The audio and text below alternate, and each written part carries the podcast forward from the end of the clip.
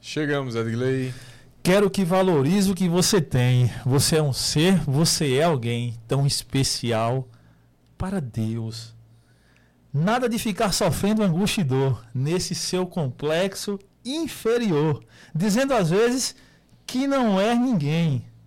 Eu venho falar do valor que você tem. Esse podcast hoje aqui é para falar do valor que você tem também. Boa noite, chegamos aqui. Edgley Lopes. Kaique Ferreira. No Cash Arretado. Abriu com estilo, viu? Tem que começar assim, porque hoje esse podcast aqui tá uma benção. Eu ah, disse lá nos dúvida. stories. Sem dúvida. E eu, eu venho de um lugar onde o povo é muito marcado pela pobreza, pela dor, pela humilhação muitas vezes, por, por várias. Por, por ser muitas vezes, Kaique, é, subjugado, é, humilhado. E às vezes, cara, a pessoa, a única coisa que encontra que nos dá uma, uma força para seguir em frente, para buscar, como eu vim buscar, ou, e outros tantos, é Deus. A gente busca, busca, porque quando se pega nos homens, é muito disso. As pessoas é, é, diminuem você, não lhe valorizam, as pessoas dizem que você não vai poder, não vai conseguir e tudo mais. E a única saída que vai dizer que você tem valor, que você é importante para alguém, é Deus. Então, quando a gente recebe um convidado ilustre, como a gente recebeu hoje, aí chega, inspira mais a esse podcast continuar, né, Gaí? Ele que já abençoou nossa casa. Nossa casa, graças a Deus, né, Vitor? Depois também de tudo ter pegado fogo, tinha que vir um padre aqui para benzer esse lugar aqui, Vitor. Pois é, Vitor. Padre, boa noite e obrigado por estar aqui com a gente hoje para contar. A gente quer conhecer um pouquinho da sua história, é, dos cantos e contos que o senhor tem passado por aí, vivido, das palavras que o senhor leva. Enfim, um pouquinho de Padre Puan para a gente hoje aqui. Muito obrigado, Padre. Muitíssimo obrigado, Padre. Boa noite, Kaique. Boa noite, Digley. Boa noite você que nos acompanha. Prazer participar desse cast, né, que já faz parte, né, do, do cotidiano das pessoas, levando tanta informação. Então, eu estou feliz demais. Estou feliz e estamos aqui para contribuir um pouquinho, né, além da nossa história também. Essa mensagem que você falou aí, né, que reflete uma canção muito bonita. Conheço essa canção é isso que você falou mesmo, meu amigo. É, é a ideia que todos nós precisamos guardar no coração. Porque essa vida é passageira, né? Só Deus permanece. Ele é fiel para sempre. Amém. Amém. E agradecer também, né, Kaique? É o nosso amigo Exato, Diego. Pro... Tá Rapaz, esse cara disse para esse padre: olha, eu vou te contar, além dele ser muito bom, ele ser um músico excepcional, tem um produtor que é dos mais tops que nós temos aqui no nosso estado, Coloca Diego. ele na câmera, Vitor. Joga ele aí, então, Diego Melo, e tá ali no violão. Deixa cara, o Diego. Obrigado demais pela participação aí, por estar nessa ponta aí com o padre também, e tá hoje aqui com a gente, para daqui a pouco fazer um som pro padre cantar. Obrigado. Ah, o improviso desse homem é bom demais, hein, Caio? Exato. E antes de começarmos, não podemos esquecer de pedir para você se inscrever no canal, deixar o seu joinha. Ah, também siga o padre nas redes sociais, a descrição está aqui no nosso canal, no, nesse vídeo. Siga ele lá no. Siga o podcast dele também, tá? Aqui inscreva-se lá no podcast. Como é o nome do podcast, padre? Assim seja podcast. Assim, assim seja, seja podcast. Assim seja. E se quiser se tornar membro do canal, como é que faz, Edgley? Clica aí do lado do você se inscreve e depois seja membro. R$ 6,99 por mês, baratinho demais. Você clica aí e nos ajuda a continuar. E vamos agradecer o patrocínio Master, o mais top da galáxia, o mais arretado, o patrocínio do Estúdio Arretado. Pois é, se você quer produzir conteúdo para a internet, como por exemplo um podcast como esse aqui, ou vídeos como por exemplo a cantora católica Juliana de Paula posta no, vai postar essa semana, né, vídeo? Nas redes sociais dela, todos os vídeos produzidos aqui. Enfim, conteúdo desse tipo segue aí, manda um WhatsApp aí, o, o link está na descrição do vídeo e a galera vai te passar valores e tudo mais. Sei que você só tem um trabalho de vir sentar e conversar, o resto é com a turma aqui, tá bom? E nos siga nas redes sociais. Cast arretado em tudo que é canto. Instagram, Facebook, Twitch. Essa live está sendo transmitida ao vivo. Facebook, YouTube, Twitch e NV99, que é a plataforma do Flow Podcast. Para quem não sabe, nós também fazemos parte do grupo da, da, do grupo de transmissão do, da NV99, que é do Flow Podcast, e estamos lá transmitindo nossa live para todo o Brasil. Então, mais comentários no final a gente vai ler aqui os que tiver pelo YouTube, tá bom? Então, deixa aí tuas curiosidades e perguntas e vamos conhecer um pouquinho de Padre Puan agora. De onde é, Padre? De onde o senhor vem? Eu sou natural de Itambé, que faz divisa ali com Pedras de Fogo, ali na Paraíba. É minha cidade de origem. Né? Então e as pessoas perguntam, mas como foi que você ficou na diocese? Que eu, sou, que eu pertenço à arquidiocese daqui da Paraíba, Sim. né? Aí, como é divisa, então a gente tem a opção de ter duas igrejas, tem que ter duas delegacias, duas prefeituras, é tudo uhum. dois lá, né? São dois estados, Paraíba e Pernambuco. Então, eu me engajei mais na comunidade de Pedras de Fogo, que fica na Paraíba, né? Então, toda a minha trajetória, desde pequeno, desde de jovenzinho, de adolescente, foi lá. Então, padre, é, é uma curiosidade que eu sempre pergunto a todo padre. Pode ser que seja uma pergunta clichê, mas vamos lá. Padre Puan Ramos, nasce padre ou se torna padre? No meu caso, foi algo muito inusitado, assim. Eu nunca imaginava que isso aí poderia acontecer, né? Primeiro, é, a vocação, ela, ela, ela é trabalhada, né? Então, claro, tem gente que tem já mais predisposição em relação a algumas coisas. Então, no meu caso, até a minha ordenação, eu, eu tinha total dúvida, assim. Não é à toa que eu tive que fazer uma parada em virtude justamente disso, né? Então, tem um padre, o padre Carlos Maurício, hoje ele é pároco lá da paróquia do Sagrado Coração de Jesus, em Cabedelo. Um ser humano maravilhoso, né? E ele me fez enxergar o sacerdócio de outra forma, porque na época, jovenzinho, tinha 12, 13 anos, o padre que residia lá era um padre estrangeiro. E ele, assim, aquele pessoal estrangeiro antigo, né? Uhum. Idoso, ele era muito rígido, muito duro, assim, né? Aí a gente tem alguns acontecimentos na paróquia que era engraçado. Que ele meio que ficava sem paciência com crianças, assim, com jovens, assim. Ele ficava meio sem paciência e, e eu vi muitos, muitos, muitas broncas dele comigo e com os outros, né? Eu ficava sempre na retaguarda porque eu queria levar a bronca do padre. Aquilo me assustava, né? Eu via assim, meu Deus, que padre triste, como é que é a pessoa que fala da palavra de Deus é uma pessoa tão assim, fechada, né? Aí depois eu entendi que é o, o, a cultura dele, de onde ele veio, né? Diferente de nós brasileiros, né? Então aí ele foi transferido e veio o Padre Carlos, mais jovem. Acho que na época ele tinha 30 anos, ou 31 anos. Então, é, com um sorriso largo, feliz, acessível, uma pessoa carinhosa, acolhedora. Aquilo me fez assim, despertar assim, uma curiosidade sobre essa vida. Né? Que me interessante, eu pensei que o padre era triste, era, era, era, era bronqueiro, era raivoso. E eu vi que não era. Era uma pessoa normal, comum e que é acessível para todos. Aí, a partir daí, eu até então não tinha nenhum tipo de, de interesse e eu sempre viajava com eles para as zonas rurais, nas missas. Como eu cantava na paróquia já, então ele me levava para fazer uhum. essa parte musical na missa. E no caminho, várias vezes, ele disse assim: por que, é que você não, não entra no seminário? Eu olhei para a cara deles como assim? Eu quero é namorar, eu quero é curtir, assim, na perspectiva do jovem, né? Sim. E aquilo me incomodou. Não, mas ali não é você só, não é só você ser padre. Você vai descobrir uma vocação, tal. Claro, o chamado é especificamente para os que querem entrar no seminário, mas você está estudando ainda ensino médio, então você vai se descobrindo. Paga alguma coisa? Eu disse, não, se for o custo, eu vou custear a sua passagem, né? Para João Pessoa, lá você vai conhecer. Aí tinha um colega lá que ele tinha todo, digamos assim, todo o jeito, né? Para ser padre. Para ser padre. Ele era totalmente assim, diferente de mim. Eu era meio desmantelado, assim, no bom sentido, né? Meio Santo Agostinho, nem tanto. Meio, não, menos. Mas assim, ele era, ele era mais assim, formal, até a forma dele se vestir tudo, né? Era, você olhava assim, esse cabal vai ser padre. E foi e aí o tempo foi passando, eu comecei a participar dos encontros. E eu fui me envolvendo, me envolvendo, e até as, tinha uma irmã, uma freira que acompanhava, e ela gostou muito de mim. Eu sempre fui muito sincero, muito espontâneo, né? E, e isso ajudou demais as pessoas a ver a verdade nisso tudo, né? E eu colocava minhas queixas, minhas dúvidas, e ele achou interessante isso. E aí esse colega meu foi é, acompanhado também comigo, e chegou o tempo de irmos. Né? Olha, agora está na hora de vocês ir. Né? Eu falei para minha mãe, mãe, eu vou para o seminário. Como assim? Você é padre. Como assim, menino? Quer dizer, nem para minha família eu tinha falado. Aí ela fez, como? Não estou entendendo isso aqui. Esse menino, eu ia, não era escondido, mas vou para uma pessoa, para o encontro. Eu não dizia o que era. Que eu também não sabia o que era, que eu queria. Só que eu disse, não custa nada. Aí eu falei com o padre, padre, não sei se dá certo ou não. Ele disse, não, olha lá, você vai fazer a revisão do, do do ensino médio, faz um vestibular, tal. É uma experiência também que a gente entra na etapa do propedêutico, que é uma etapa de experiência mesmo, né? De adaptação e tudo.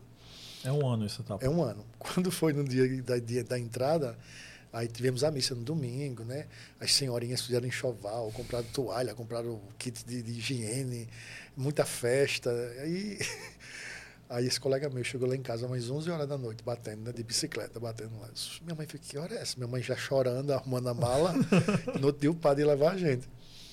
E aquele, aquele, aquela sensação de velório na minha família. Que a gente era, sempre fomos, fomos muito perto, muito juntos. E ele chegou lá dizendo que não ia mais. Eu disse, como é? E eu fui mais por causa dele, assim, não, eu vou ter uma pessoa que eu conheço, que eu nunca saí de casa. Nunca tinha ido e das vezes que eu ia viagem para a família, junto com a família, nunca saí sozinho. Aí ele disse que não vou mais não, não tenho coragem não, e não sei o quê. E foi falar com o padre lá na hora também. O padre, mas rapaz, enfim. Aí eu digo, e agora? Minha mãe, e agora? O que você vai fazer? Eu disse, eu vou. Nem que eu volte no tempo, mas eu vou. Eu disse que eu ia, eu vou. Menino, como é que tu vai ficar sozinho? Aí minha mãe foi mais preocupada ainda, enfim. Eu disse, não, eu vou. Ah, eu sou de maior, já vou completar 19 anos na época, no, no ano eu ia completar 19 anos, era 18. Vá. Aí eu fui. Aí eu fui. Ah, vem Maria, os primeiros dias foram horríveis, né? Saudade da família, aquela coisa, né? Cortar o cordão umbilical definitivamente. É. E aí eu fui.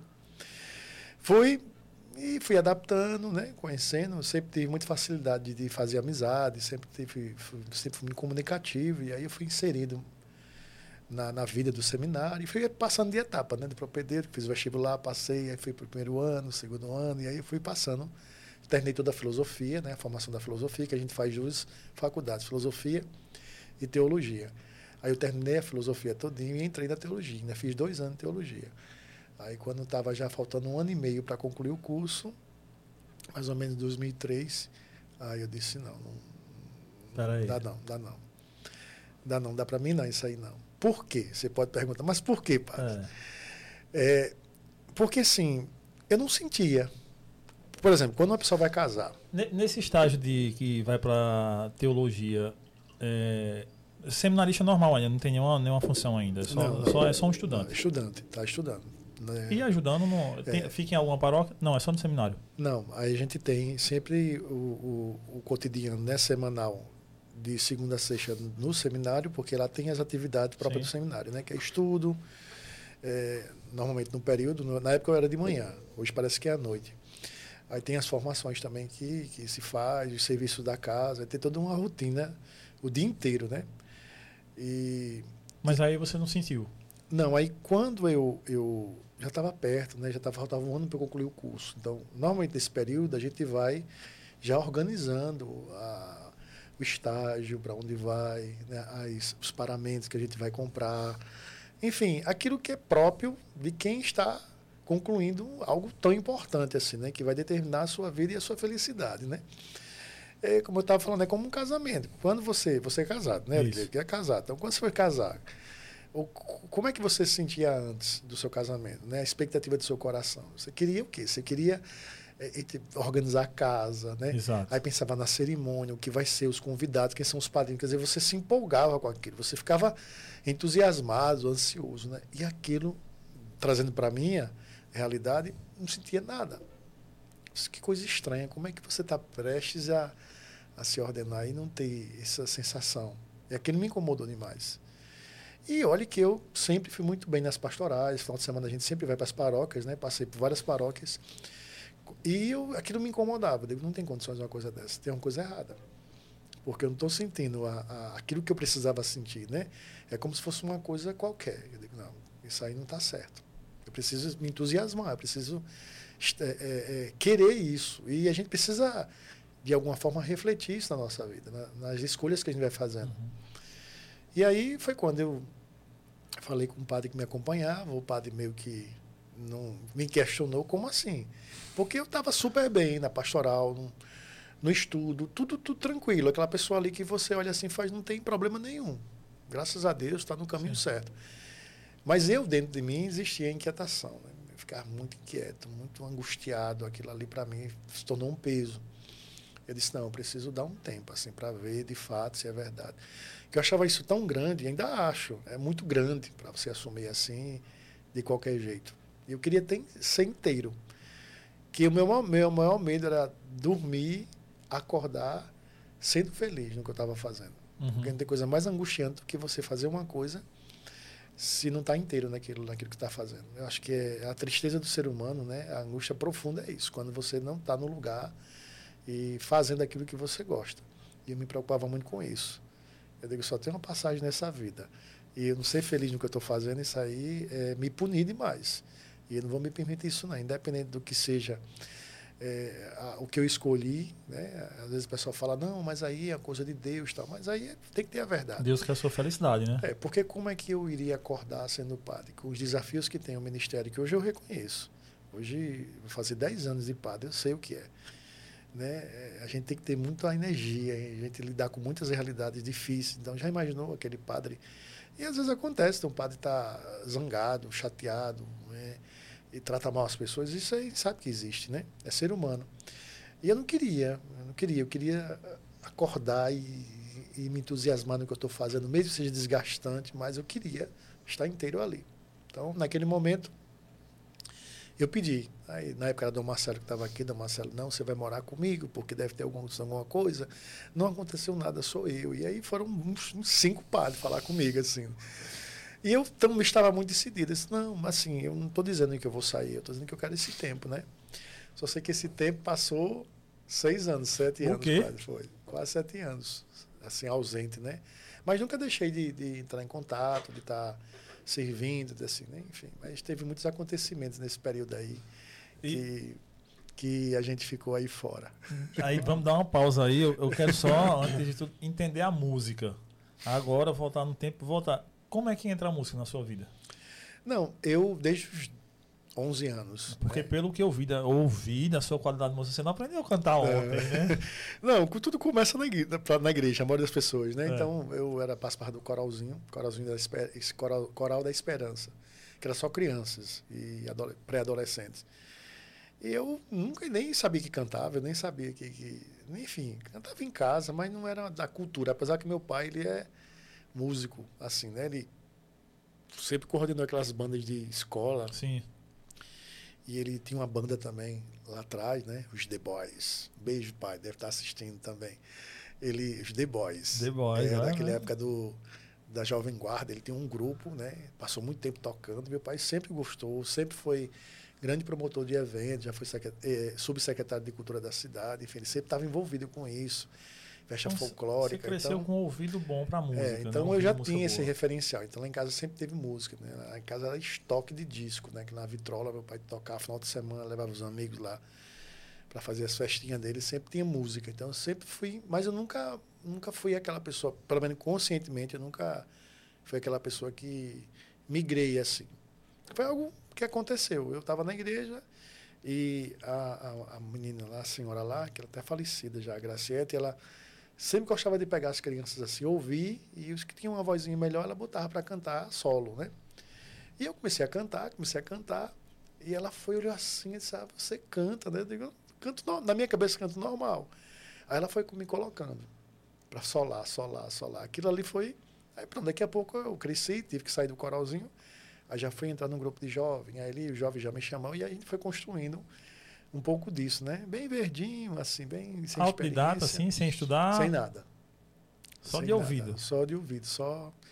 Aí depois a gente faz uns cursos, uhum. assim, né? Para aperfeiçoar, tudo, né? um curso de técnica vocal, mas foi mais tarde. Mas até, até o momento era isso, né? Eu fiquei sendo solista da igreja, aí... Mas veio se consolidar mesmo depois é, que eu saí do seminário, né? Aí chegamos no ponto, né? Da sua saída do seminário... É. Foi quando, cantar no mundo? Quando eu, quando eu saí do seminário, foi interessante, porque tudo na vida da gente é assim, assim a gente não sabe o porquê, né? das vezes que eu saí do seminário, eu fiquei por João Pessoa, né? Tentando algum emprego, consegui alguma coisa, passei uns meses. Só que depois, esse, esse, esse período aí ficou mais difícil. Tal. Meu pai, meu filho, venha para cá, venha para cá, pai. você já tem uma formação, você pode até selecionar na escola, a gente vê uma forma, enfim eu consegui um trabalho né, ensinando para dar aula lá no município. Então, eu voltei. Nesse meio termo, um amigo meu foi casar. Eu fiz, rapaz, você não quer cantar na minha recepção, não? Meu casamento, minha recepção, eu nunca tinha pegado nenhum tipo assim de, de evento dessa natureza, uhum. né? Igreja tudo bem, mas assim, cantar, como assim? Disse, não, rapaz, faz. Na época tinha show do voz e violão, lembra? Uhum. Da, da, da, fase do voz e violão, que era, era maravilhoso. Em todo lugar a gente tinha voz e violão. Hoje em dia está tudo diferente. Mas era voz e violão, todo lugar que a gente ia. Então era chique, né? O voz e violão. Aí tinha um amigo meu que tocava muito bem, eu disse, é mais Elton, Elton Lima, Elton, tu não quer fazer não, vamos fazer, vamos pegar esse contrato. Esse amigo meu falou, disse, bora, aí vamos preparar o repertório. Botei lá 50 músicas, nem sabia, nem tinha noção do que era, do que era é, tempo de nada. Ah. Sabe aquela coisa assim, eu vou pela amizade. E fui pela amizade. Aí eu fui fazer o evento dele pronto. Desse primeiro até hoje não parei ainda. Rolou aí e rolou bem nesse Bem, evento, pelo foi visto. muito bem, foi muito bom. Foi muito bom. O pessoal lá do, do evento lá ficou surpreso. E aí, desse tempo pra cá, aí começou. Eu comecei a cantar casamento, casamento, casamento. Todo mundo me chamando. E na época não tinha muita gente que fazia isso, então me destacava demais. Só tinha uma pessoa. O pessoal trazia de fora. E fiquei cantando um casamento de todo mundo da cidade. Aí fiquei muito conhecido, né? Aí nesse intervalo, e eu ensinando, nesse intervalo, o, um pessoal lá da, da banda local, né? Chamado Lua de Mel, o melhor do casamento. É, pois é. Aí eles tinham um trabalho já, tudinho, que já era da época de Zé Vicente Sanfoneiro, as filhas dele. Eu acho que você já ouviu que tem aquele, é aquele dono daquela música que diz é, O Rio Paraíba. Quando ele enche nas águas, vou me banhar. Sim, o rio sim. corta o estado. Que conta a história toda no Rio Paraíba, né? Então, Zé Vicente é muito conhecido, assim, das antigas.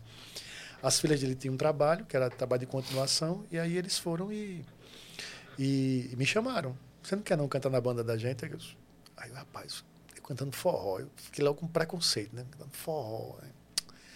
Aí eu disse, não, eu vou pegar a experiência do palco. É grandes produções, na época o forró tava, das antigas estava muito... Em alta. É, que era forró, era, hoje é forró das O- antigas. é, Mas na época era forró, né? Então, assim, aí eu peguei a parte romântica, né? Pelo timbre de voz. Aí fiquei com a parte romântica da, da- do show, né? E eu tinha outro que era uma parte da bagaceira. Aí a gente dividiu é, a banda, éramos quatro, e aí eu fui. Aí depois fui migrando para outras bandas. Aí cantei axé, cantei frevo, cantei.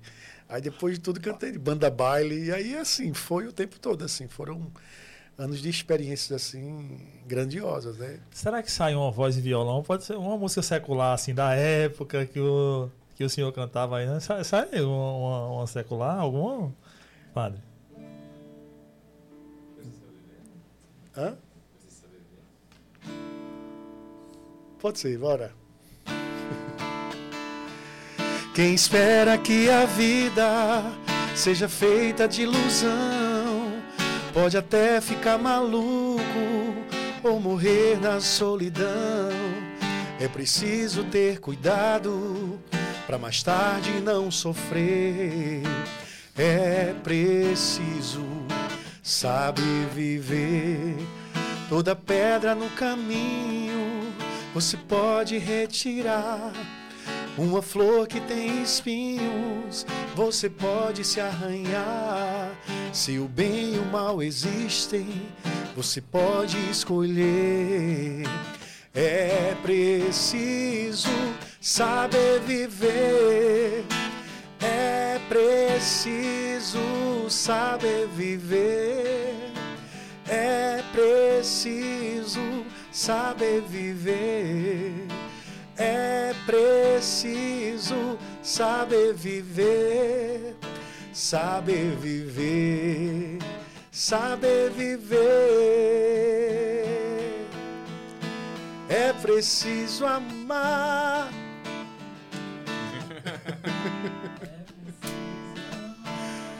Ah, as pessoas como se não houvesse amanhã. Porque se você parar pra pensar, a verdade não há.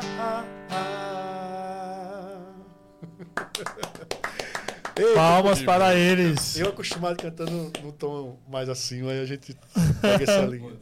Pois Ah, é. Mas é incrível, é incrível o senhor. Ele, ele disse que não é bom no violão, né? Ali o lance é só pra. Hoje é só improviso. E olha se fosse. Pois é, então essas canções e outras a gente cantava na, nos shows e tudo. E então, naquele momento eu eu comecei a cantar, né? Gravei DVD, gravei CD, na época DVD, né? Era Sim. DVD da Lua de Mel, gravei. Aí cantei em várias bandas, Forró da Negra, Forró do Vale. Foram muitos, assim. Outros convites também que terminou não, não, E não com isso conhecendo fazer. várias pessoas da cena também, né? É, e aí a gente conseguiu ter, ter acesso, né, a alguns artistas. Isso ajudou bastante, assim, ganhar essa experiência, né? Aí, é, aconteceu tanta coisa nesse período assim que você pode perguntar, mas mas o que fez você voltar? Aí, é exatamente isso, né? Nesse delay de vivendo entre aspas, no mundo, né? E... Logo em bandas, né? Que isso. Fecha. Uma, pergunta, uma curiosidade. O padre namorou nessa ah, época? Maria.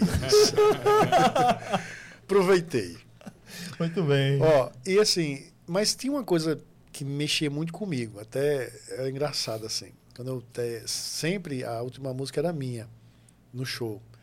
Sempre que era uma música da banda mesmo. Aí eu eu era mais aquela música é, Embranato, que era uma tradução, que é aquele Hugo Tiago gravou, Sim. Né? No começo era só o seu capricho. Aí eu cantava essa música, que era a música do trabalho, de trabalho. Mas tinha uma coisa engraçada que quando terminava o, o show, eu tinha uma sensação, porque assim, a gente tocou em vários lugares, muitos lugares. E assim, eu via, às vezes tocava bem tarde, né? Entrava duas, três horas da manhã e terminava três, quatro horas, cinco horas da manhã, dependendo do local e da festa. E uma coisa me inquietava. A gente via cenas assim, diversas assim, sabe? As pessoas embriagadas, naquele desmanteiro, o povo caindo, o povo é briga, confusão, assim. Foram muitas coisas que eu vi.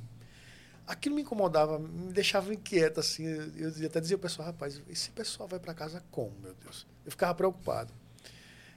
Aquela situação que a gente sabe que tem em festa, né? Fim de festa. E aquilo ficava me incomodando, meu Deus, esse povo vai para casa como? Essa criatura toda bêbada vai para casa como? E eu ficava. Aí eu, no final do show, é o que eu fazia. Na época tinha aquelas cortinas, né? Lembra uhum. da, da, fase da cortina? Que abria a cortina para começar o show uhum. e a cortina para fechar o uhum. show. Aí eu tinha aquela fala de final de show, né? Obrigado, gente. Aí a prefeitura, o prefeito, todo mundo. Que Deus abençoe. Só que eu, ao invés de fazer aquela coisa rápida, né? Objetiva, né? Obrigado, gente. Vocês aí. Até a próxima, se Deus quiser. Fiquem, fiquem com Deus. Um abraço. Tchau. É, assim, geralmente é assim. Espera, né? Aí eu ficava abençoando o povo. Que Deus lhe abençoe, que os anjos lhe acompanhem, que Nossa Senhora lhe proteja, que você possa ir, chegar em casa são e salvo. o cara mamado, cheio de cana ali, tava com uma bagaceira. E, e, o, e o dono da banda, manda ele parar, manda ele parar. Tá bom, corta, puxa a cortina e, e não tinha mais. E a banda. Não tem aquele, uhum. evolução. Eu falando, falando, falando. Que Deus abençoe. Que Deus abençoe você. Acolhe o seu irmão, ajuda o seu irmão, não sei o quê. Aí a, a cantora Adri, ela ria tanto, disse, pronto, baixou o padre nele. Já sabia que eu que já fui seminarista, né? Pronto, fechava. Aí no final, era tanta bronca que eu levava. Disse, Mas, homem, eu fico preocupado. Disse, oh, pelo amor de Deus. Mas era de mim uma necessidade de abençoar, sabe, de me preocupar com o ser humano. Como estava a fé, a espiritualidade nesse tempo? Não, assim, eu sempre, eu sempre não tem como a gente se me afastei bastante, até porque teve alguns momentos assim que a gente também, pelo fato de a gente ter deixado, né, a, a experiência, algumas pessoas não compreenderam, então subjugaram, uhum. e a gente meio que se afastou assim da, da, da do acontecimento, né, assim, de, de viver aquela vida prática diária, né, cotidiana. Só que depois eu, eu, eu fui reiterando isso aí, né? Eu fui vendo também que primeiro tem a fase da euforia, né? Depois você vai colocando a cabeça no lugar e aí, mas nunca me desliguei diretamente, né? Me ausentei bastante, mas depois não me desliguei não. Mas aí aconteceram outras coisas, aí é, aconteceu de, de, de, eu não querer mais, assim, estar tá viajando. Como eu trabalhava também na escola, então era muito puxado para mim, enfim. Aí eu fui para outra banda e não deu certo. Eu também disse, não, não quero não. Deixa eu fazer o meu voz e violão, que é melhor. Deixa eu vir para João Pessoa. Aí eu voltei para João Pessoa, fiquei morando aqui sozinho. E daí eu, eu fui seguindo a minha vida, né? Buscando espaço. Ficou nesse período em João Pessoa só vivendo de música, barzinho? Foi barzinho. Aí antes de vir para cá, aconteceu uma coisa inusitada, que é, é é algo assim impressionante, que eu comecei a ver sinais concretos assim da ação de Deus na minha vida. Foi quando eu é, antes de, o, o, o, ser padre já tinha saído da cabeça? Justamente, é, antes desse evento, né, depois desse evento foi que começou a coisa a mudar, porque teve um momento que eu fiquei muito revoltado com Deus. Né, teve a fase da da malcriação, né? Aquele momento do filho pródigo que fica ali revoltado, né? É, e aí, nesse momento, eu, eu, eu fazendo voz e violão, né? eu saí das bandas e aí eu quis meu projeto autoral. Não, vou montar uma banda. Eu gosto de cantar pop, rock, MPB e eu quero cantar isso. Tô enjoado de forró. Aí eu fui e, e, montei uma banda, um projeto. Eu cantava num restaurante e a dona do restaurante gostava muito de mim. Ela ficava é, feliz quando eu ia para lá, enfim. E ela disse, aí eu falei, né, do desejo, na época a pessoa estava no DVD, e eu disse, rapaz, eu queria gravar um DVD. Mas por que você não grava? Não tem condições, é muito caro, né? Hoje é caro, imagina naquela época, né? E aí ela fez assim, não, eu lhe ajudo. Aí eu como você vai me ajudar? É caro tem que ter equipamento, tem que ter gravação, é, é, câmera e tudo. Aí ela disse, não, mas a gente vai, eu lhe ajudo, eu, eu, gosto de você, a gente vê como é que faz, enfim, só sei que ela tornou uma patrocinadora.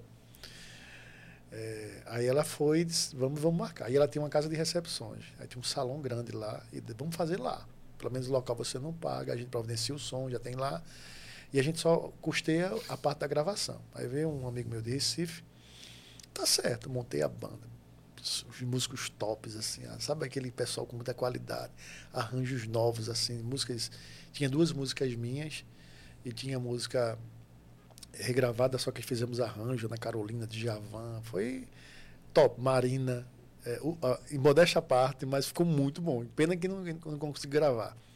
Porque na época da gravação, a gente montou tudo, estava tudo perfeito, ensaiamos, o público em massa, lotou a casa lotou as mesas, todas as mesas vendidas. Que eram duas áreas, uma área que era coberta e uma área que era descoberta, uhum. que era da piscina. Então, gente de um lado e do outro. Gente nem estava vendo o show, mas estava lá. E era muito conhecido na cidade, então todo mundo foi me ver. E sabia que eu sou muito. Eu gosto muito de muita qualidade, assim. Eu não, eu não faço uma coisa assim para ser de todo jeito. Eu quero fazer e quero dar o melhor, né? Porque eu sei que isso ajuda bastante a, uhum. a, a as pessoas receberem o que a gente quer passar, né? E aí, quando eu fui fazer essa, essa, esse, esse trabalho, tudo perfeito. Gravação, contratei uma grua, né? Porque tem aquela grua. Sim, sim, sim, sim. O cenário, tudo bonito. Tava lindo. Aí o rapaz, um amigo meu, que inclusive era um, do, um, um do, dos donos da banda que eu cantava, ele tem um estúdio de gravação, então vamos captar o áudio, o pessoal cap, captar, vai fazer a captação da, do vídeo e a gente depois faz a edição e tal. Beleza. Aí a gente fazendo o trabalho ali de passagem de som e tudo. Aí eu vi uma mesa. Antigamente a mesa de som, aquelas mesas são enormes, né? É. Sei quantos canais, um monte de botão, enorme, enorme. Gigantona, Gigantona 32 né? canais ali. Porque o povo ficava feliz, tá assim, né? É. Aí botaram, botaram num lugar assim que dava para colocar umas duas mesas. E quando a câmera passasse para filmar o povo, ia ficar aquele, aquela, aquele aquele trambolhão coisa, no meio. tamanho do mundo. Disse, vai ficar muito feio, não tem como colocar outro lado, não. tal. E a gente estudando, não tem do lado ali. Vamos estar do lado? É bom ficar perto do palco, tal, não tem problema não. Tá certo. Aí, só que a parte do, do, do local era, aquelas era aquela, aquela brasileira que era coberta e no finalzinho tinha puxada, né? Para uhum. a queda d'água. Então ficava no ar livre. Então nesse dia começamos a gravar. Uma música, duas músicas, três músicas, quatro músicas, cinco, tal. Quando entrou na nona música, se não me engano, bateu uma chuva. Meu Deus do céu uma chuva que ali eu não sei o que foi aquilo, não. Sem noção, só no quarteirão do salão foi que choveu. Sabe aquela chuva que você chove aqui no tá tudo seco, uhum. a terra, só choveu. E aquela chuva grossa, aquela chuva de molhar mesmo, assim, que faz muito, muito barulho, é assustador. A água entrou, desceu, entrou dentro do salão. Olha uma mulher levantando os vestidos, aquele desmantelo. Molhou a mesa de som do rapaz, queimou não sei quantos canais. A CPU estava lá e aquele que acabou a luz. E eu fiquei no palco, né? E o cara parou, parou, porra, parou. Parou o quê? Tem como gravar, não tá tudo molhado aqui, olha.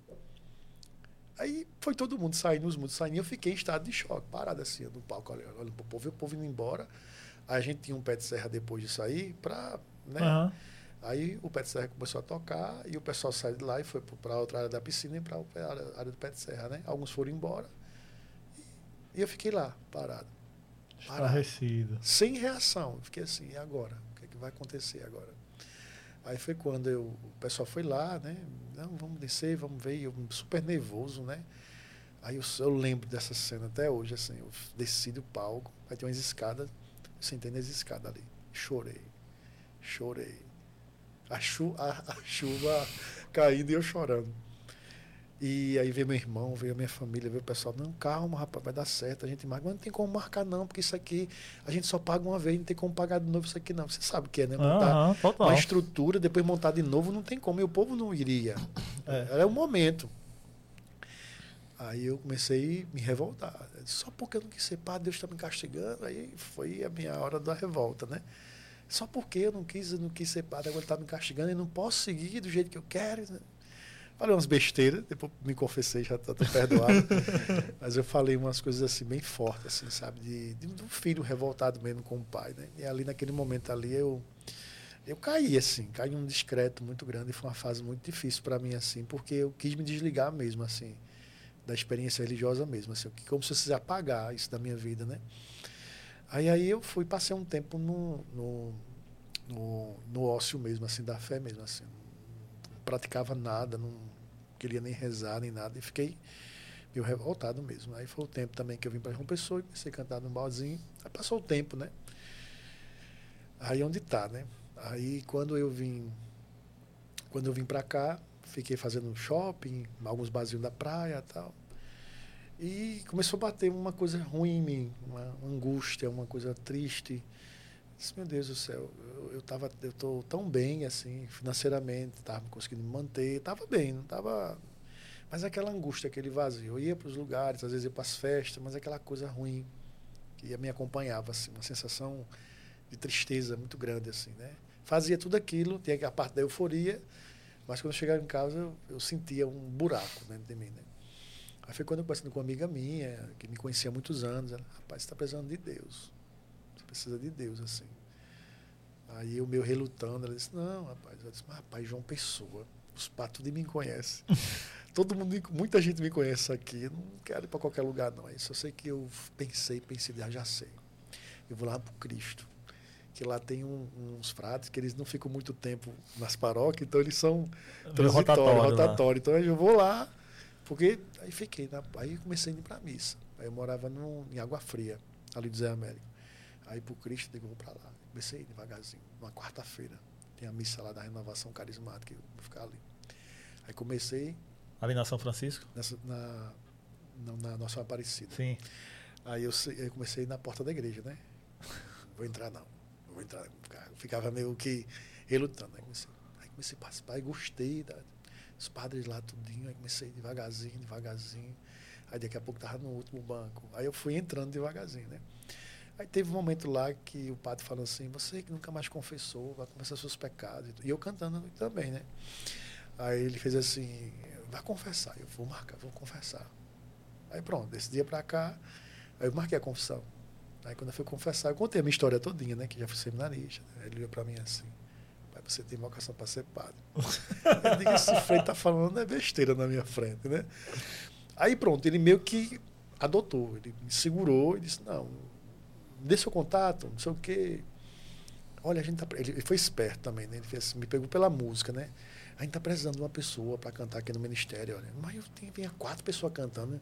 Não, mas a gente precisa de uma pessoa, né? Um homem para cantar. Então tem três vozes femininas e um rapaz só botou.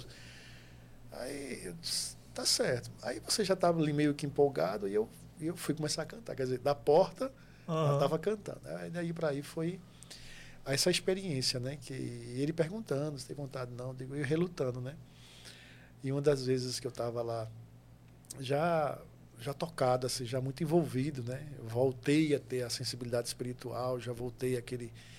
Aí saiu a primeira música que eu fiz, que é Faz o Milagre, que é título do meu primeiro CD. Eu escutei Tem até um clipe, né? Escutou, né?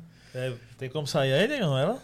É, lá, lá na minha paróquia, lá em Santa Rita, foi até tema de AJC, a, a, antes da pandemia. Foi, foi, eu fiquei feliz demais, né? Essa canção Faz o Milagre, ela, ela diz muito de tudo isso.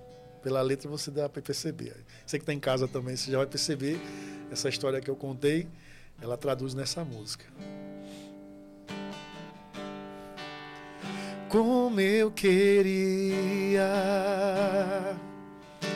ficar ao teu lado para não mais pecar.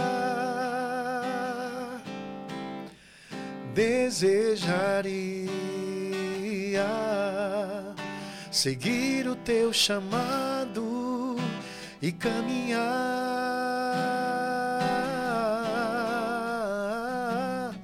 na tua graça, Senhor. Tenho sede de ti, meu desejo é para sempre te seguir. Como dependo, Senhor, peço que olhes por mim. Ainda sou fraco e covarde, liberto vou estar quando passares por mim. Faz um milagre. Eu sei que tudo podes, sou tua imagem. Vivi buscando a sorte, quase desisti. Tentando viver sem ti, Senhor. Quando tu passas, curando os que choram, deixo as lágrimas lavar aqueles dias que passei sem ti. E como eu sofri, faz um milagre.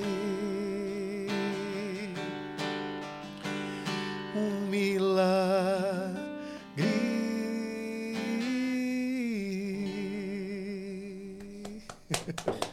Como eu sofri aqueles dias que passei sem ti.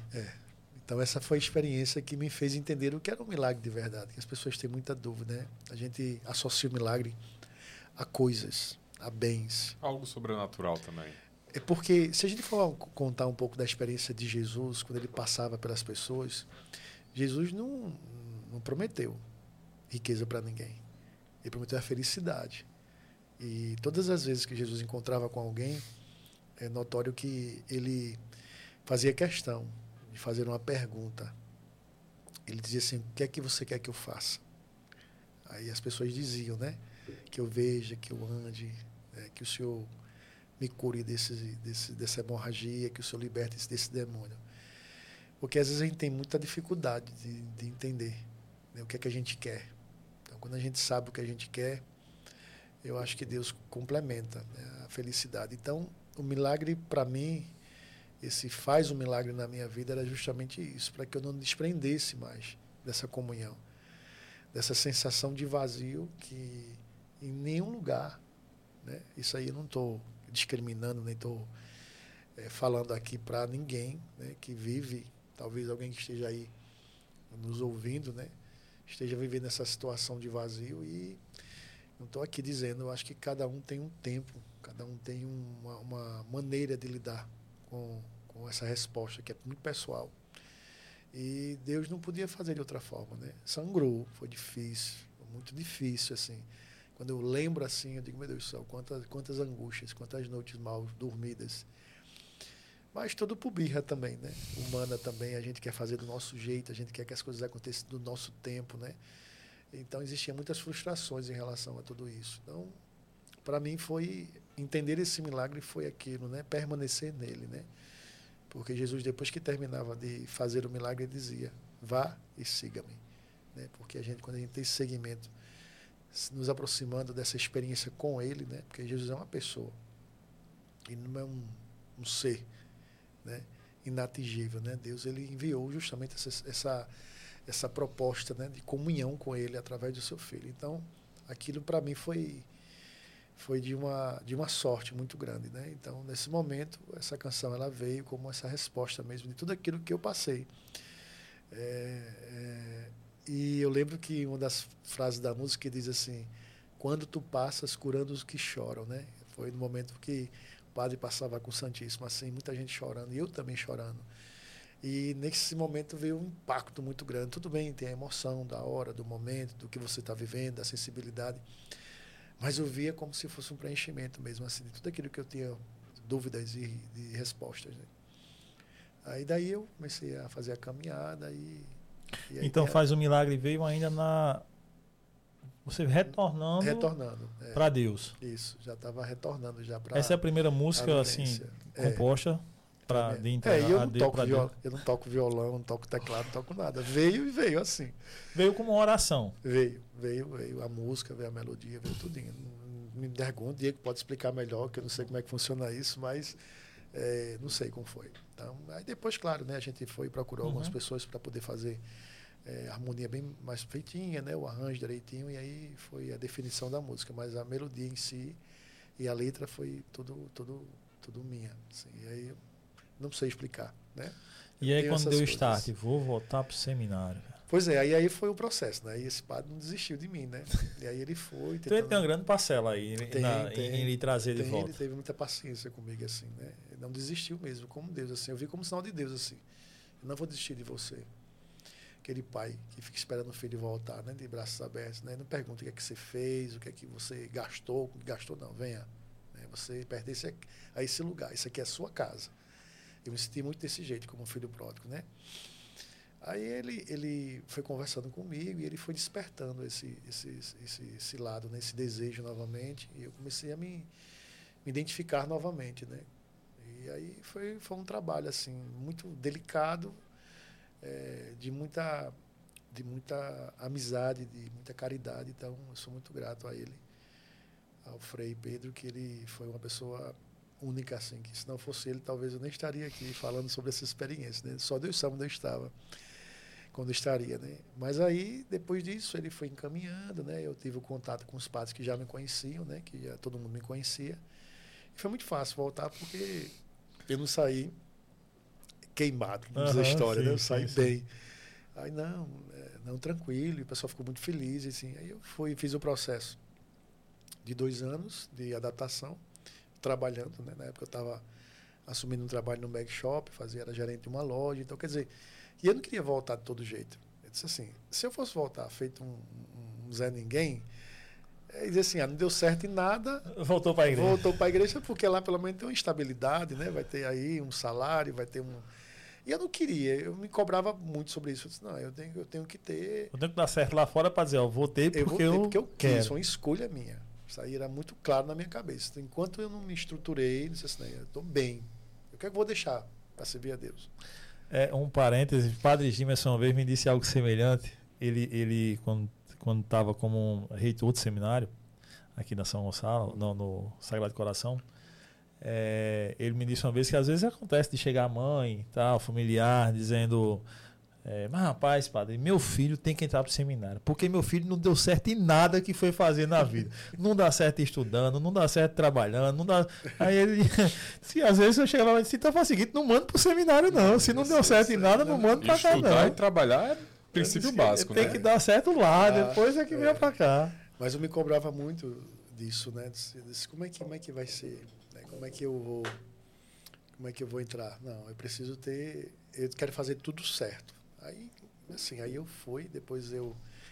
eu desse trabalho eu fui para outro trabalho, né? Como RH, recursos humanos, e trabalhei numa empresa, que era uma construtora.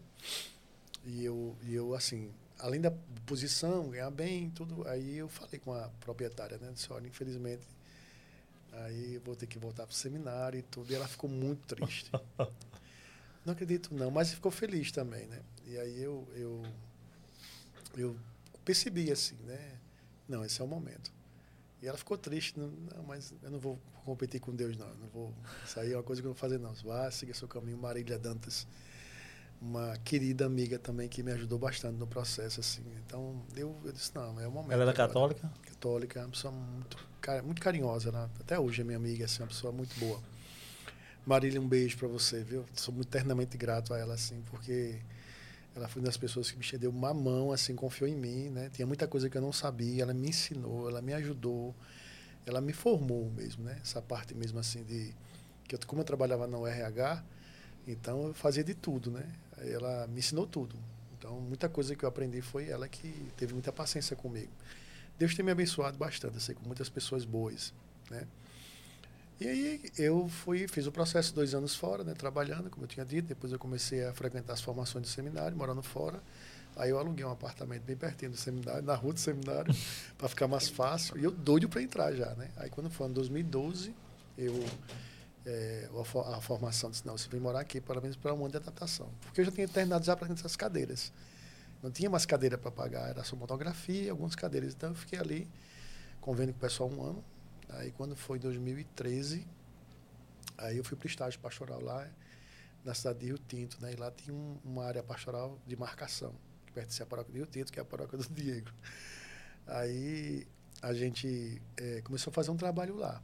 Nesse, nesse período, eu como estagiário, né, que é essa etapa que você faz antes da ordenação, eu, eu, eu comecei a fazer esse trabalho lá. Mas tem uma coisa também antes disso, que eu lembrei agora, eu digo, já pertinho da, da, da de ir para o estágio, né, eu disse, meu Deus do céu, de novo, veio, veio a tentação, de novo, né? Não, agora não tem condições mais não. Agora já é coisa minha, já. Já é coisa de, de gente que não tem futuro. e teve um dia que eu fiz uma experiência assim, muito bonita. Assim, acho que não falei isso em lugar nenhum. Acho que tem gente que nem sabe disso. Aí eu fui sozinho. Aquela coisa inquieta. Não, vou, vou rezar. Aí eu fui, entrei na capela sozinho, do seminário. Era embaixo na época. Tinha uma capela escura. Eu cheguei lá e fiquei rezando, pedindo a Deus. E eu lembrei que Padre Jonas, Padre Jonas a Bíblia, Monsenhor, né? Monsenhor é, ele, ele, uma vez, uma das pregações que ele falou, falou muito antiga essa pregação, ele falava que no período que ele estava para ser ordenado, ele dizia que ele queria pedir a Deus um dom, né? E não era dom de língua, dom desses, desses dons do Espírito uhum. Santo, era um dom do sacerdócio. Ele pedia alma sacerdotal, que a alma dele fosse incorporada à alma de Cristo, Cristo sacerdote, né? Aí eu lembrei disso, aí eu fiquei pedindo, deu uma sacerdotal. Eu quero uma sacerdotal, eu quero uma de padre, eu quero uma de padre, eu quero uma de padre. Né? Foi a noite todinha. Eu rezando, daqui a pouco eu dormi, acordei o povo chegando para a capela para rezar e eu adormeci lá na hora. Na capela? Na capela, né? E foi uma experiência muito forte também, sabe? Quando eu me acordei, não foi mágica não, mas foi uma ação de Deus ali também na minha vida. Que depois disso, meio que deu um start, assim. Eu senti mesmo uma presença forte, assim, sobre essa condição de quem é, né? E aí, enfim, foi, foram muitos, muitos acontecimentos. Aí eu fui, para para Rio, é, Rio Tinto, né? Aí fiquei lá nessa comunidade, dessa área pastoral, essa cidade de marcação, e passei o tempo lá. Em setembro eu me ordenei. Hoje é 12, né? É, 12. 12. 12 né? Hoje a gente está gravando dia 12. Então, é, quinta-feira, eu, dia 14 de, de setembro, me ordenei diácono, vai fazer já 10 anos de diácono. E no dia 7 de dezembro, no mesmo ano, eu me ordenei de padre, né? E foi um dos momentos mais lindos da minha vida, assim, sabe? Aquela, aquele momento assim, que você olha assim e faz, meu Deus do céu, se chorei ou se sorri, o importante é que emoções eu vivi, né? Quer dizer, minha trajetória ela é marcada por altos e baixos, muitos acontecimentos, muitas coisas assim, que eu acho que todo mundo aqui também, talvez alguém que esteja vivendo as mesmas realidades, entende e interpreta. Então, isso me deu uma bagagem muito grande, humanamente falando. Então, direcionei meu ministério muito para isso, né? para a promoção da pessoa humana, né? de entender, de compreender. Eu, como eu gosto muito, tenho muita curiosidade né? na, na realidade humana, de ajudar. Né? Eu sou muito fã do ser humano, eu gosto do ser humano. Estar tá perto de pessoas e ajudar as pessoas. assim Isso é uma coisa muito própria. Aí agora eu estou fazendo universidade também, aí estou tá. fazendo psicologia. Eu já ia dizer agora psicologia. É, psicologia, estou no terceiro período já, graças a Deus. E assim, eu não paro não. É, é podcast, é estudo, é missa.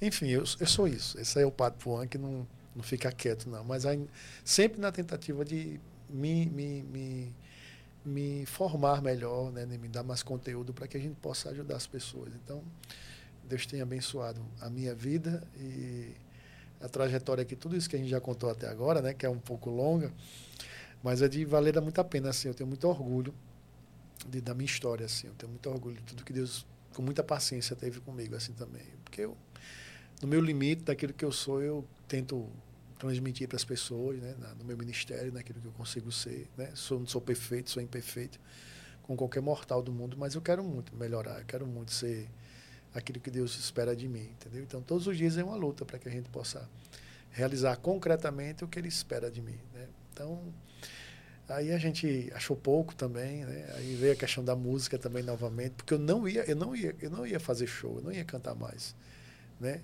Até para não associar essa coisa também. Ah, tinha muitos padres cantores, né? tem muitos padres cantores, eu disse, não cantar não. Aí, quando eu estava na cidade de Mogeiro, aí mais uma vez, Deus. Mais uma vez, né? Eu disse, eu não vou cantar, eu vou ser padre, porque isso pode me distrair, né? Isso envaidece, se a gente não tiver a cabecinha no lugar, a gente termina substituindo aquilo que é importante para você, que foi o que eu queria buscar, para se transformar num, num, num, num, produto, né? Que seria, no caso, o artista padre, né? Que é muito perigoso isso. A gente tem que ter muito cuidado, porque é, senão a gente muda as posições, né? Primeiro eu sou padre, né? Como consequência, Deus me deu o dom, então eu uso isso a serviço do meu ministério, a serviço do povo de Deus. Então isso é muito claro para mim. Então isso para mim me inquietava também. Aí na, lá a paróquia estava precisando uma reforma grande na igreja, né? Quebrei a igreja todinha. Eu digo, meu Deus do céu, uma obra enorme, precisando de dinheiro. Onde é que vai vir dinheiro? Mas, padre, por que, que o senhor não. Vamos fazer um show, o senhor não canta, que eu já cantava nas missas, sempre cantei nas missas. Se vou cantar, vou cantar só nas missas. Nosso de show, dá muito trabalho, dá muito... quando você não pega uma equipe boa, você. Eu sofri muito também, né? Tem essa parte boa, mas tem a parte ruim também que musicalmente, só quem é músico sabe como é difícil, né? Os espaços, enfim. Eu digo, não, não tenho paciência não. Aí a pessoa, a pessoa ficou insistindo, vamos fazer um show. Aí eu disse assim, não, vamos fazer um show. Eu nem tinha banda, não tinha ninguém para a gente fazer uma arrecadação de recursos para poder investir na obra, né? Tá bom, vamos. Aí tinha uma cidade vizinha chamada Tabaiana. Aí eu chamei os meninos da igreja lá, algumas pessoas, e aí eles Bora, padre, bora. Aí eu fui, fiz um repertório. A gente saiu bem. Coisa assim, bem amadora, assim mesmo, uhum. assim, né? Para o início. Não era pro seu nível, você estava acostumado antes, não, quando estava tocando. É, era assim. Aí você tinha muita coisa, assim, mas, mas como era para uma boa causa, eu digo, não, vamos fazer. Dá para passar. Aí a gente montou o que eu pude fazer naquilo que eu, que eu já tinha como conhecimento, a gente fez, e aí o que, que acontece? É, o ginásio lotou. Vendia mesas para essa festa? Não, era, era, não era festa aberta, era um show religioso. Não, era pago. Ah, sim, sim, sim, era pago. Lotou o ginásio. Lotou, lotou, que não cabia mais ninguém. Aquilo ali, eu fiquei impressionado.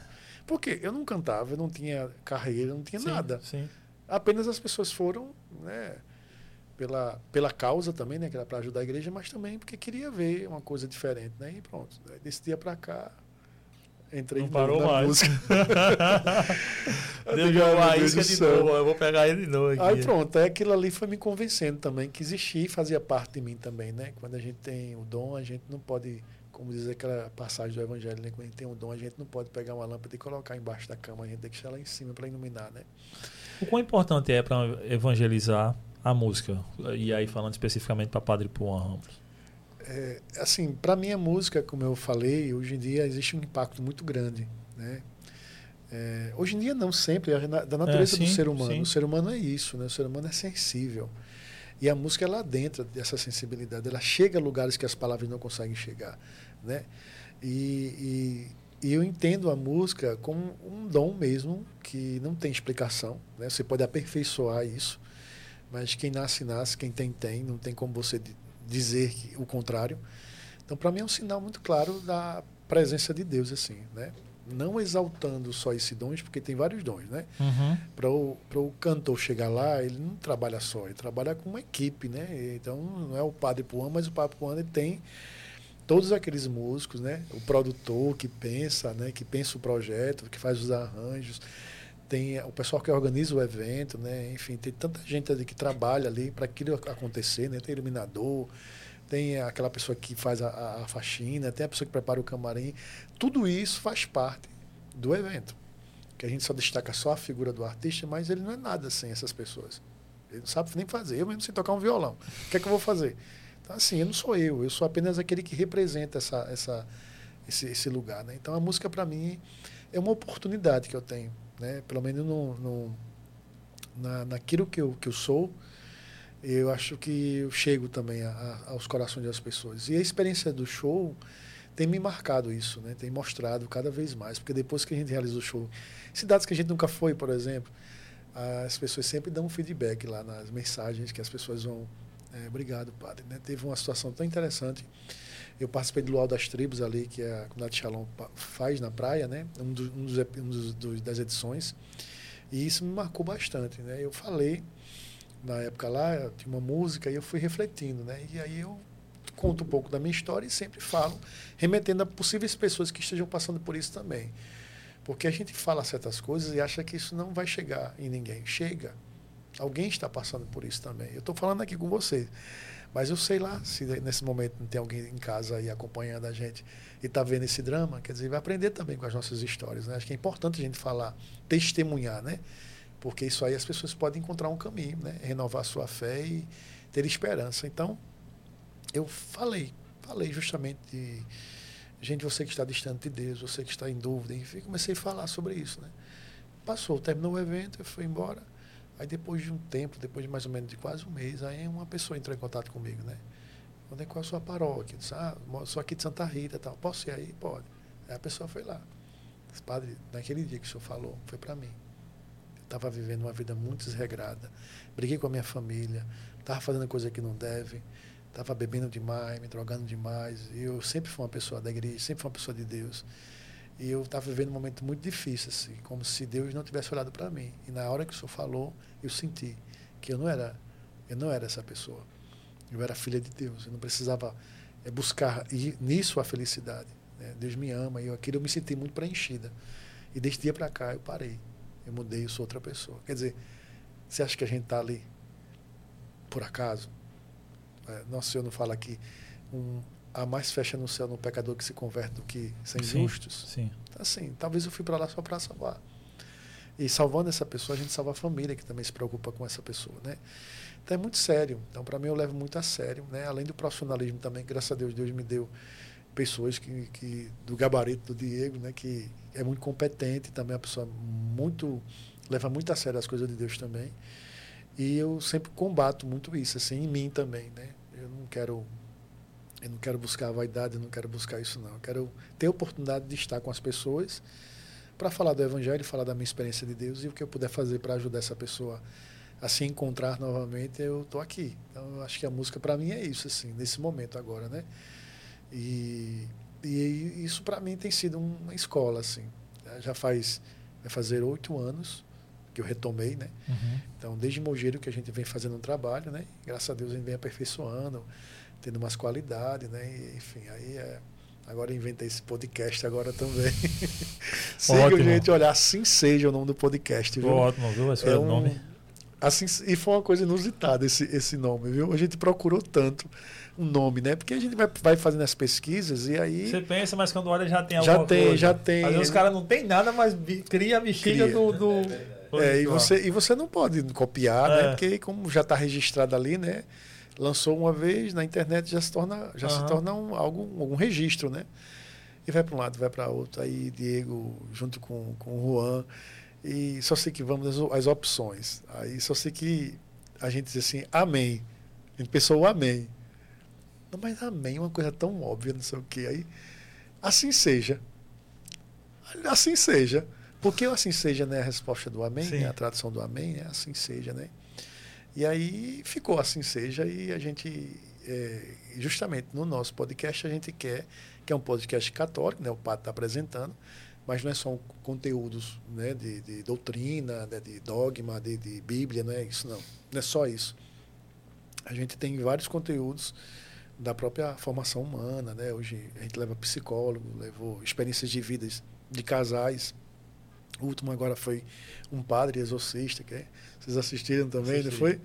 Quer dizer, então assim, é isso que a gente quer que as pessoas também assim é, tenham oportunidade também de ter um conteúdo que ajudem elas também a compreender um pouco a fé também. Então aí a gente já adentrou também nesse ramo da internet, que é uma novidade para a gente. Estou aprendendo ainda com os mestres aqui, olha, é a desenvoltura deles aqui são é outro nível. Mas eu tô, tô aprendendo ainda, assim, a lidar com tudo isso também. Tem, já tem tido resultados, né? Ah, eu vi, tá muito Viralizando bom, já é, é, no, no, Instagram também, assim, um vídeo que nosso que viralizou. Enfim, são tantas, são tantas respostas de Deus na minha vida que eu ainda estou discernindo, né? digerindo ainda esse, essa bênção de Deus na minha vida. Né? Claro, tem os desafios, não é fácil, mas a gente vai aos pouquinhos assim se, se moldando também, né, para que tudo aconteça da melhor forma possível, né? Aí que a primeira música que eu ouvi do padre foi A Ovelha Sou Eu. Eu fiz uma gravação do celular. Será que sairia? Né? É. Naquele... Se vira, Diego. É, rapaz, aí é bom que o cara não combina nada com o produtor é. ali. Ele que se vira. O padrinho canta. Agora é o produtor que se vira, o pobre. Pra pegar, eu sei que ele toca num tom acima.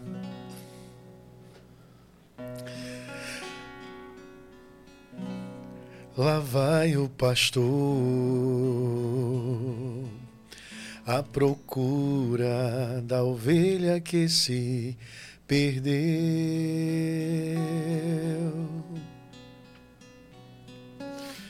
À procura do olhar que se desviou do seu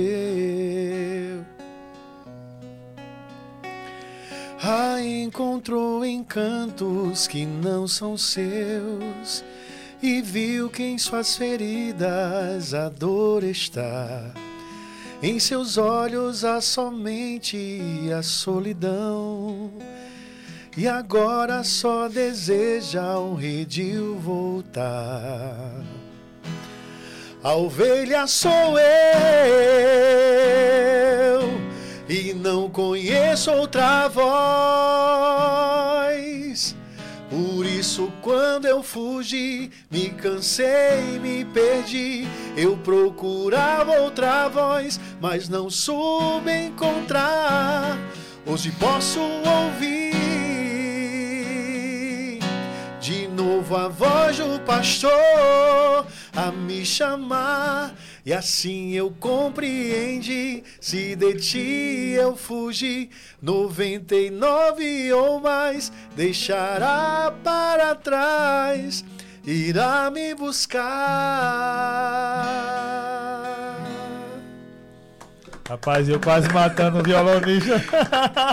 Eita, Diego. Não faça isso comigo, não. Não faça, pelo amor Não, achei, achei. Porque Toca de Assis, que me perdoe, eu gosto muito dessa música, mas tem o quê? Essa música deve ter uns 16 anos por aí, é. 18 anos por aí, né? É, me falha a memória, mas entre 15 a 18.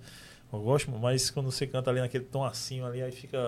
Ela chega, porque a ovelha sou eu foi feita para cantar assim. É. Não é para cantar baixinho, não. Fica muito bonito na sua voz, mano. Não só essa, como outras músicas também. Obrigado, meu filho. Fico e aí, curiosidades demais. aí Tem da vida de padre? Padre, durante esses 10 anos, em algum momento pensou em abandonar novamente a batina? Não, não. Por incrível que pareça, assim, tem reforçado cada vez mais. Tem o nosso cansaço humano, né? É, às vezes a gente é, não questiona né, as coisas assim em virtude do, das nossas escolhas, mas às vezes eu faço questão de me autoavaliar também, né? E nesse momento, eu até agora, né, Deus tem me sustentado e eu também tenho procurado também buscar isso, né, na profundidade daquilo que eu desejo ser. Porque eu acho que o problema da gente também é isso, quando a gente se desvincula demais da, do propósito, daquilo que a gente é, isso termina misturando. É um grande desafio. Né? E, e eu, eu, socialmente, eu sou uma pessoa muito tranquila, assim, não tenho um problema nenhum, mas eu acho que quando a gente se distancia demais daquilo que a gente deseja, que, que é a razão e que é o ideal da nossa vida, a tendência é, é você meio que abrir brechas para que isso possa te colocar dúvidas, né? Então, eu acho que eu, eu tenho um pouco de cuidado sobre isso, né? No primeiro momento aquela euforia que você fica assim, eita, né? será que eu vou dar conta? Mas eu eu tento assim o tempo todo assim me situar e quando eu não consigo, alguém vem lá e puxa minha orelha. Diz, aí, bota o pé no chão, toma cuidado, né? Acho que é, é, a gente se forma assim. A gente não sabe de nada, a gente não é pronto. Eu não me considero pronto de nada. Completar 10 anos, como eu falei, tem muita bagagem, mas tem tanta coisa para aprender ainda. Tanta coisa para eu ser ainda, tanta coisa que eu preciso fazer ainda, né? E eu só peço que Deus me dê a graça, né? O discernimento necessário para que a gente possa, na medida do possível, sempre acertar. Né? Perguntaram no chat se Puan, é, Puan, o seu nome era artístico. É, é complicado, porque o, nome, o meu nome é Irapuã. O nome do meu pai é Irapuã também. Então, essa história do Puan é, é engraçada, porque Irapuã é o nome do meu pai. E meu nome também, como eu falei, né? Só que eu, eu não me sentia que eu tinha nome. Porque as pessoas não me, não me conheciam. Da minha casa eu sou Júnior. Meus amigos, familiares, foi Júnior. Irapuã é Júnior. Então, Júnior, Júnior, Júnior. Então, eu cresci sendo Júnior. E aí, quando eu chegava no, no, no, ambiente social, dos amigos, do colégio, o pessoal chamava de Puan para distinguir, distinguir, de, distinguir. distinguir do meu pai, que meu pai era Irapuã. Não é à toa que chegava lá em casa, às vezes, eu eu eu estava em casa, a pessoa Irapuã, aí eu ia, né? Aí nunca era, nunca era eu. Irapuã, não, é teu pai, ah, teu pai. Eu tive uma, uma fase que eu nem fui mais. Eu digo, não, vai com o senhor, é o senhor, não sou eu não. Então é muito marcante isso. Então o pessoal começou a me chamar de Puan, Puan, Puan, Puan. Aí a história é essa. Pô. Aí eu meio que adoto isso, não é porque às vezes quando as pessoas me chamam de Irapuã, eu não consigo identificar. Algum, hoje, hoje eu estou mais acostumado, né? Em virtude mais do seminário, o pessoal sempre gosta de identificar mesmo com o primeiro nome, né? Na faculdade tudo. Mas assim, é muito difícil porque parece que é, a mente não consegue associar. Às vezes o pessoal me chama Irapuã, não. Será que sou eu? Porque eu fico com essa coisa do meu pai, né? Mas é Puan, é um apelido do nome Irapuã, né? Na verdade. Então, é o que já vem lá da minha história também. E não tem como é, mudar isso, né? Padre, minha, minha última pergunta. Ah, como o podcast do senhor foi o último agora foi sobre exorcismo, ia já seguir nessa linha. Se o senhor já presenciou em algum momento dessa, desses últimos 10 anos alguma manifestação ou algo sobrenatural nesse sentido? Já. A, a gente tem, sempre se depara né, com, essa, com essa opressão né, do mal, que é bem natural e bem comum né, no nosso meio.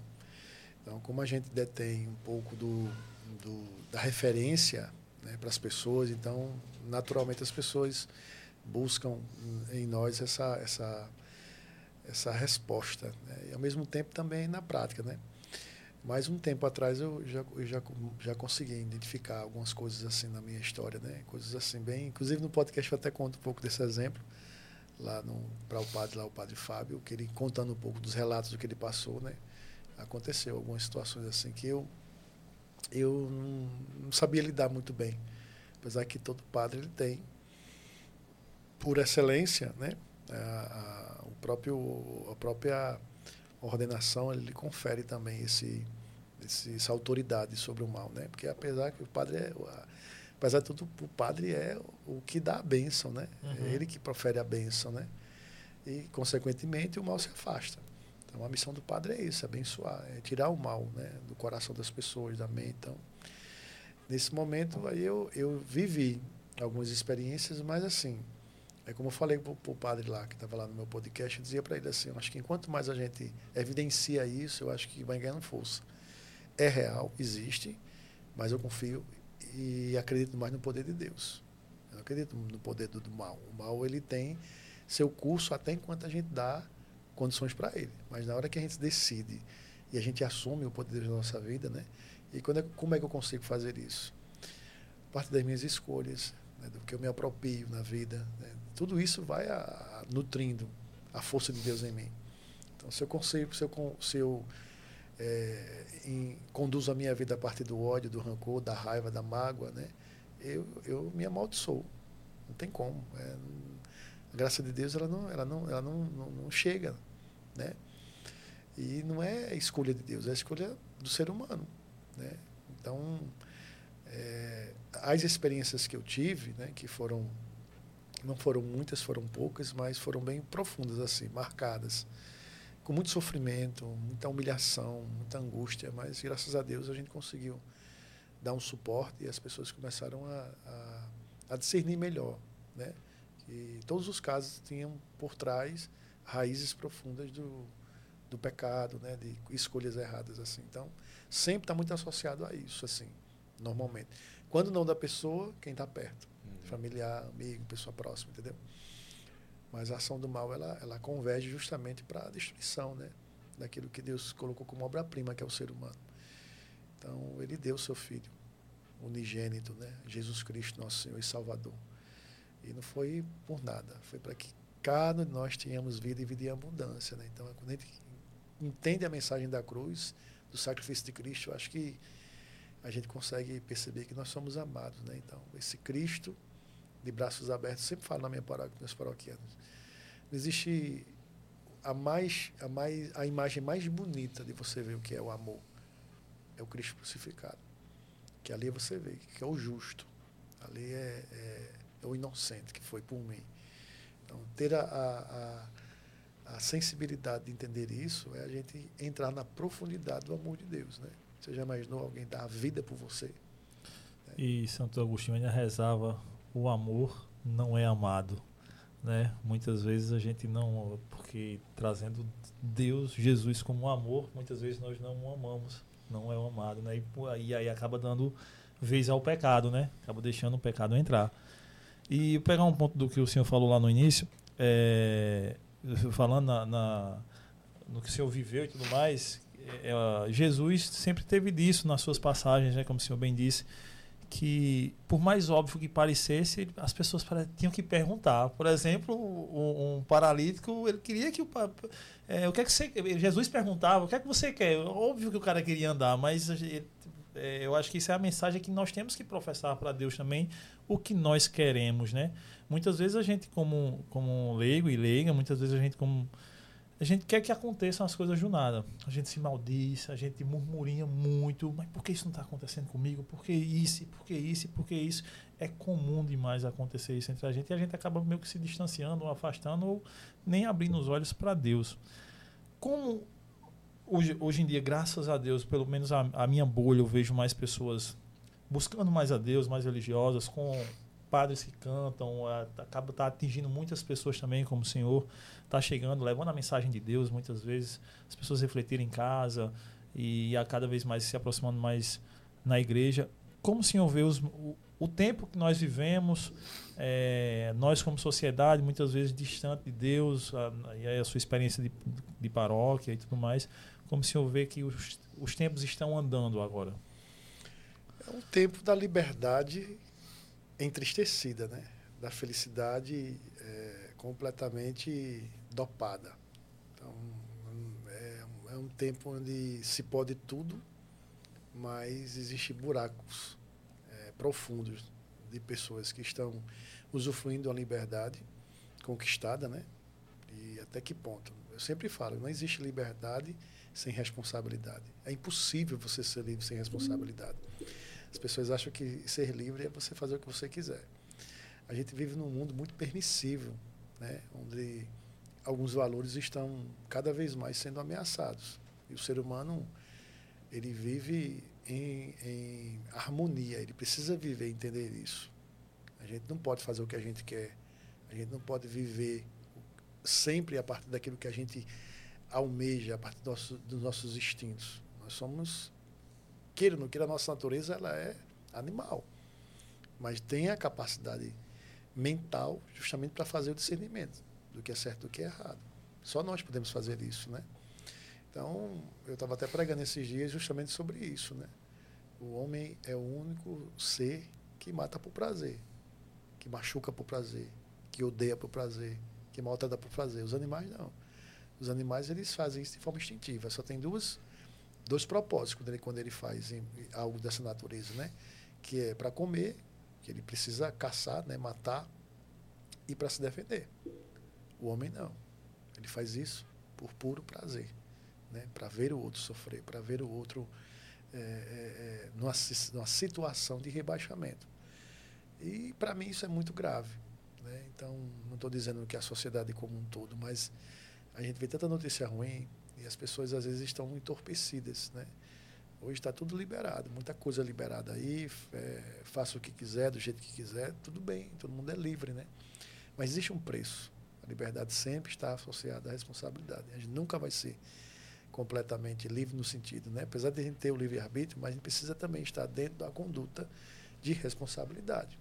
Porque a conta vem para todo mundo, né? Então, é, eu vejo que hoje a gente vê uma sociedade muito dispersa, entorpecida por medicação.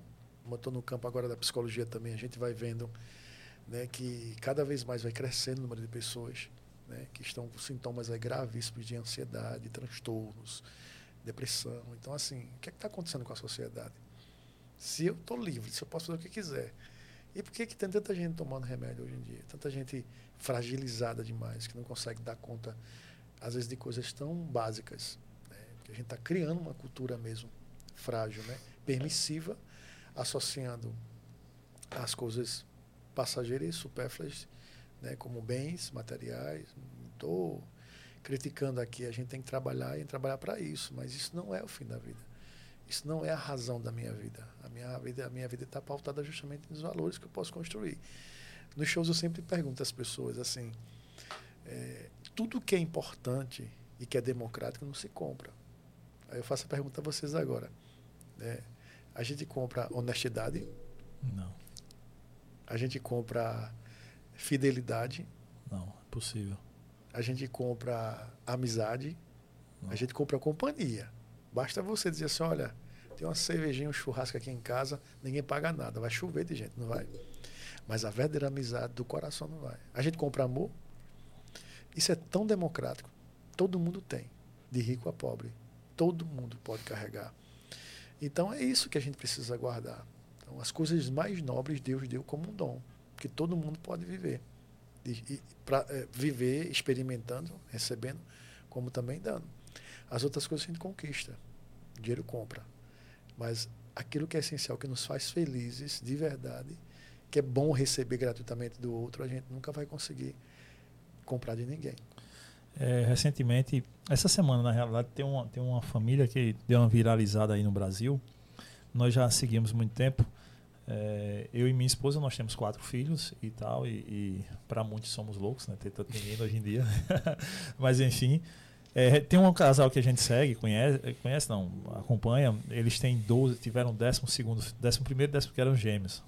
Segundos filhos agora, né? 12 filhos. E a Veja fez uma matéria. Aí na Veja, não sei se o senhor chegou a ver isso, mas estava na internet, a Veja fez uma matéria e aí ela distorceu tudo, enfim. Lamentável como a Veja agiu. Mas aí pegou uma foto da família e por a família ser católica, por a família frequentar a igreja, está sempre falando do, do, do, ser católico, do ser cristão, ser aberta à vida. E elas falavam muito bem do que, que ser aberta à vida não é, não quer dizer que todo dia você, todo ano você tem um filho. Ser aberta à vida é você estar aberta ao que Deus tem para você, né? Que não necessariamente será um filho a cada ano, mas enfim, a escolha deles era essa e tudo bem. E a Veja associava dizia: cria-se no está chegando no Brasil um movimento de católicos radicais, no qual vai de até de contra o que o Papa pede, porque distorceram uma pequena frase do Papa, no qual ele dizia que homens não são coelhos para estar se multiplicando. Mas aí ele falava no dia das mães, dos pais que eram ausentes e tudo mais, enfim. Mas aí, como é comum se distorcer bem, qualquer falazinha que é dita, né, se distorce muito bem.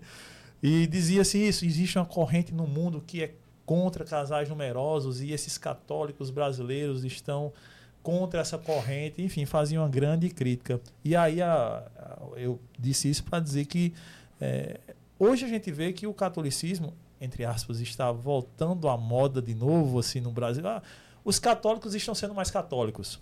Não está sendo aquele católico James Bond, que ninguém sabe que ele é católico. O cara hoje está dizendo, eu sou católico, eu vou à missa, eu comungo, eu me confesso, é legal o sacramento e tal. É, talvez em um determinado tempo recente não estava tão. As pessoas estavam mais, não sei se com medo também do que se falava muito no mundo da liberdade, enfim, restrita, é, livre, total. É, e com isso, alguns olhos talvez estejam, entre aspas, preocupados com a volta dos valores, com algumas com as famílias é, voltando às igrejas e tudo mais. Como é que o senhor vê isso, esse movimento católico no Brasil? É assim, para nós assim, eu, eu a gente vive na base, né?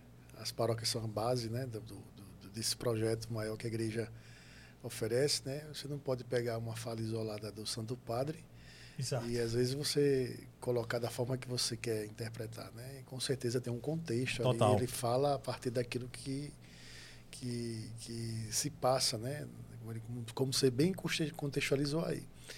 A gente sabe que o movimento católico no mundo, né, a Igreja Católica é a igreja que tem representação no mundo inteiro, né? E eu acho, o que eu acho bonito na Igreja Católica, por isso que eu me tornei padre da Igreja Católica, não foi por falta de convite de outras religiões.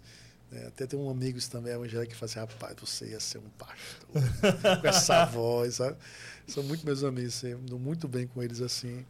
Ele é pastor. E eu disse, não, rapaz, assim. Aí eu digo, rapaz, você seria um padre tão bem. Também, também devolve na mesa. Né? É, aí ele assim. Mas assim, mas assim, o que fica mesmo assim pra gente é esse movimento que que eu vejo que, que eu acho que o ser humano ele é assim. Ele, é, ele vai, vai, vai, aí não, não chega mais, aí ele vai ter que voltar para as bases, sabe? É aquela minha experiência de vida. Eu fui, fui, fui, depois voltar. Porque tem hora que você não consegue mais. Você precisa voltar para aquilo que é essencial. Né? A gente cansa, né?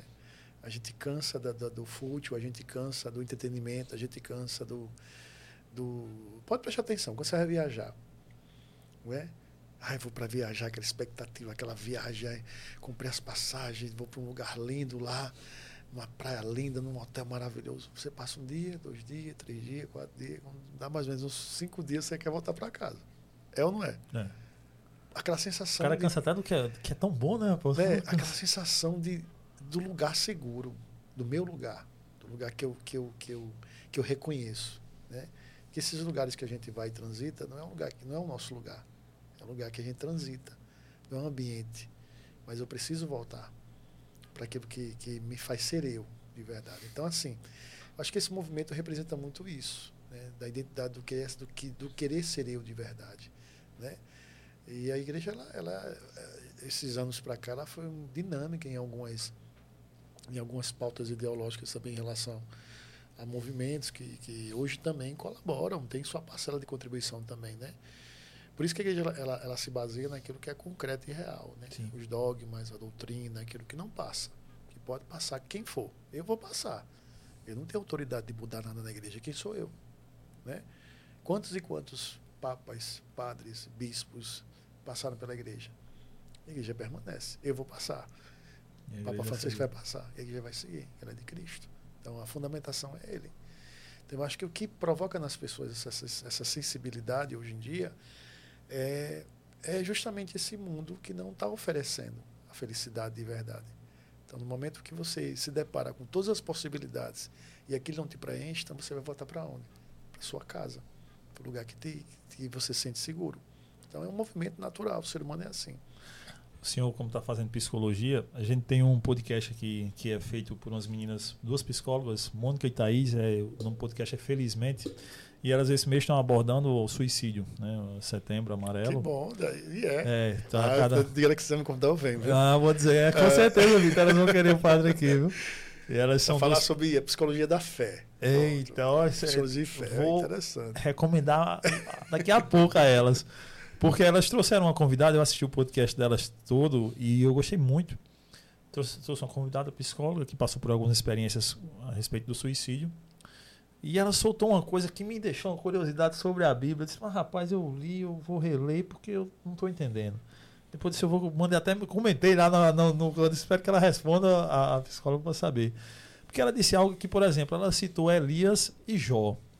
E a respeito do suicídio, ela falava que a Bíblia ela não repreende o suicídio. E aí ela citou que Jó, por exemplo, e Elias desejaram morrer. Aí eu fiquei na minha cabeça, mas Jó desejou morrer ou Jó amaldiçoou o dia que nasceu? Que na minha cabeça Jó amaldiçoou o dia que disse, maldito foi o dia que eu nasci. Né? De tantos os amigos e tá todo mundo ali repreende esse Deus e tal, não sei o quê. Mas tem isso? A Bíblia não repreende o suicídio, padre? É, dentro do contexto que é, eu não, não sei, assim, não sei qual foi o contexto da fala dela, né? Mas diretamente assim, eu acho que é aquela frase que Jesus diz, né? Eu sou o caminho, eu sou a verdade e sou a vida. Né? E a vida está contido também o projeto de Deus que é estarmos com Ele, né? Ao nascer a gente já se coloca posicionado, né? Não tem como, né? A própria condição biológica já nos dá isso, né? A própria formação, né? a fecundação do, do, Uhum. do embrião, né, ali já nos dá algumas certezas, né, diante de tantos bilhões, né, de espermatozoides que estão ali tentando fecundar um óvulo. Por que que eu nasci? Eu nasci dessa junção. Poderia ser outras pessoas que tivessem nascido, quem É. não sabe, né? Até porque cada cada embrião ali traz uma carga genética diferenciada, Diferente. né? Então, dentre todos a gente sabe que o percurso ali é um percurso muito difícil de chegar até o óvulo. Então, isso aí, o meu professor de biologia já me ensinava, já. O professor Manuel dizia: olha como você é especial, você já nasceu um vencedor. Então, acho que só isso aí já dá condições de saber o quão você é especial de estar no mundo, né? Só que a demanda da vida, né, o, que a, o que a gente vai vivendo ao longo da nossa história, é que vai colocando isso como uma grande opressão. Né? A gente deixa de, se desencanta da vida, se desencanta da, daquilo que a gente veio fazer no mundo. Né? Lembra daquilo que eu falava assim: eu preciso entender meu lugar no mundo. Eu preciso fazer com que a minha história se torne é, o ponto fundamental para que eu possa me realizar. Né? Não é com coisas, é comigo, com a minha, com aquilo que eu sou. Né? Me conhecer o suficiente para que eu possa, de fato, entender e identificar isso como um, um chamado à vida. Né? Então, a, a, a, palavra de Deus ela justamente vem fundamentar essa ideia desse Cristo que diz que ele é verdade, ele é caminho e ele é vida. Então, é, quando se trata da, da, da Sagrada Escritura, é, se fundamenta justamente esse propósito. Né? Deus não compactua. E quando ele fala compactua, não quer dizer que está negando o sofrimento, a angústia de alguém que esteja pensando nisso. Pelo contrário, né?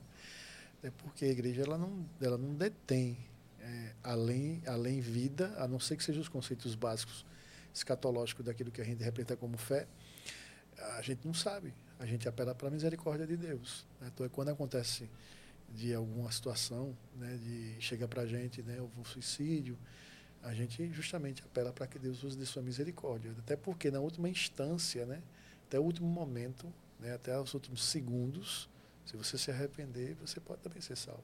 Você não pode dizer que a pessoa está no inferno. Quem, quem, quem é que garante isso? Quem é que pode dizer isso? É, a gente não tem isso, é Deus que vai julgar. E a gente só pode fazer uma coisa, pedir a intercessão, pedir a misericórdia de Deus sobre aquela situação. Né? Que eu tenho certeza que ninguém vai fazer isso uhum. se não estiver num estado de profunda angústia, que é, é de uma coragem muito grande. Mas para você ver, o desespero humano é tão grande, né? Porque ninguém conscientemente é, sadio não ia em nenhum momento pensar sobre isso. Né? E claro, quando traduz a ideia do conceito desses dois é, personagens da Bíblia, está contextualizado justamente naquilo que, que a gente precisa estudar um pouquinho mais, assim, aprofundar mais a palavra de Deus. Eu não sei se você que se eu respondi a sua pergunta, sim, mas sim, sim, eu, eu identifico nessa, nessa perspectiva, entendeu? A igreja ela não, não, não pode fechar a questão. É, não, a gente justamente. não pode. Quem somos nós? Né? A igreja não vai. Claro, é o que a gente possa fazer é a gente encontrar esse caminho. Por isso que é importante a evangelização. Que quanto mais a gente levar essa palavra para as pessoas, as pessoas vão abrir mais, né? A verdade vos libertará, né? O conhecimento é. liberta, né? E quanto mais conhece, mais a gente vai, vai vivendo isso, né? Mas tem alguma outra música autoral sua? Tem, tem algumas músicas aí. É... mais uma? eu tô lascando o produtor, viu? Mas pode ser outra também. Pode ser, vamos, vamos, vamos, vamos aquela canção. A gente falou tanta coisa de volta, né? De caminho que.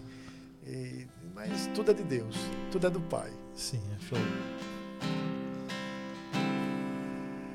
Eu pensei que podia viver por mim mesmo eu pensei que as coisas do mundo não iriam me derrubar. O orgulho tomou conta do meu ser e o pecado devastou o meu viver. Fui embora, disse ao Pai: dar-me o que é meu da minha parte que me cabe da herança. Fui pro mundo, gastei tudo, me restou só o pecado. E hoje eu sei que nada é meu, tudo é do Pai. Tudo é do Pai, toda honra e toda glória. É dele a vitória alcançada em minha vida. Tudo é do Pai, se sou fraco e pecador, bem mais forte é o meu Senhor, que me cura por amor. Tudo é do Pai, toda honra e toda glória, é dele a vitória alcançada em minha vida. Tudo é do Pai, se sou fraco e pecador, bem mais forte é o meu Senhor que me cura. Deus te cura, Deus te salva e repreende todo o mal. por amor.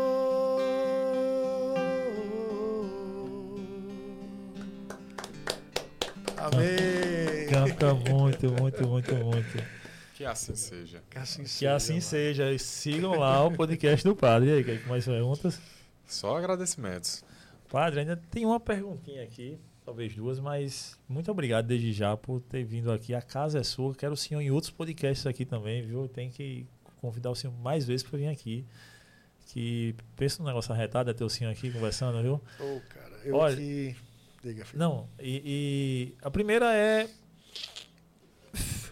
se entendeu realmente feliz quando acorda realmente aquilo que o senhor pensava lá atrás de rapaz, era isso mesmo que eu queria. Chegar em pessoas, transformar, ajudar a restaurar vidas, a salvar almas. Tô feliz. É, uma das sensações que mais me dá prazer é, é ver as pessoas bem.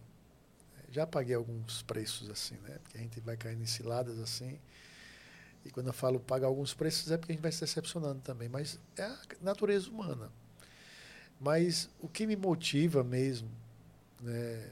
Hoje, assim, como padre, já vou completar 10 anos, é muita coisa, assim, Uhum. já muita estrada, muito percorrida. Hoje eu me considero uma pessoa assim, eu não seria feliz fazendo outra coisa. Poderia até fazer, bem feito. Como eu sou muito exigente, então eu faria. né? Mas eu acho que eu não, não, não seria, não seria completo. Eu não me vejo vendo fazendo outra coisa. Não consigo é, me, me, me, me perceber né, em, outro, em outro lugar. né? Apesar de todos os desafios, que não é fácil. Ser padre é muito difícil. Né? Exige da gente é, muita renúncia, a gente é muito exposto. É uma vida muito exposta, né? A gente não tem como negar isso, né? Somos figuras muito públicas. E quando você se mete a fazer podcast, fazer cantor, aí que é pior ainda, né? Se já é difícil, difícil, imagino é. sendo um desconhecido, imagine sendo conhecido nas É, redes porque assim, sociais. existe uma cobrança que é natural, eu acho que é próprio do ser humano, tá certo, a função exige da gente também, muito respeito, muita seriedade também, né? Até porque a gente está lidando com algo que não é nosso, né? A gente está lidando com a palavra de Deus, a gente está lidando com a verdade né, do céu, então essa credibilidade tem que vir acompanhado também para que isso se torne verdade, né? Real. Apesar das nossas fraquezas, nossos limites, às vezes a gente acerta, às vezes a gente erra, nem sempre a gente está com essa com essa, essa dádiva né, de ser perfeito, até porque ninguém é perfeito. Somos, somos seres humanos inacabados e que deseja muito fazer o bem, né, fazer com que essa verdade do céu aconteça na vida das pessoas. Então, respondendo eu, eu sou feliz, assim, eu acordo cansado, às vezes tenho uma tendência de murmurar um pouquinho, mas não, senhor, escolhi, escolhi a melhor parte. Então, estou feliz, estou bem.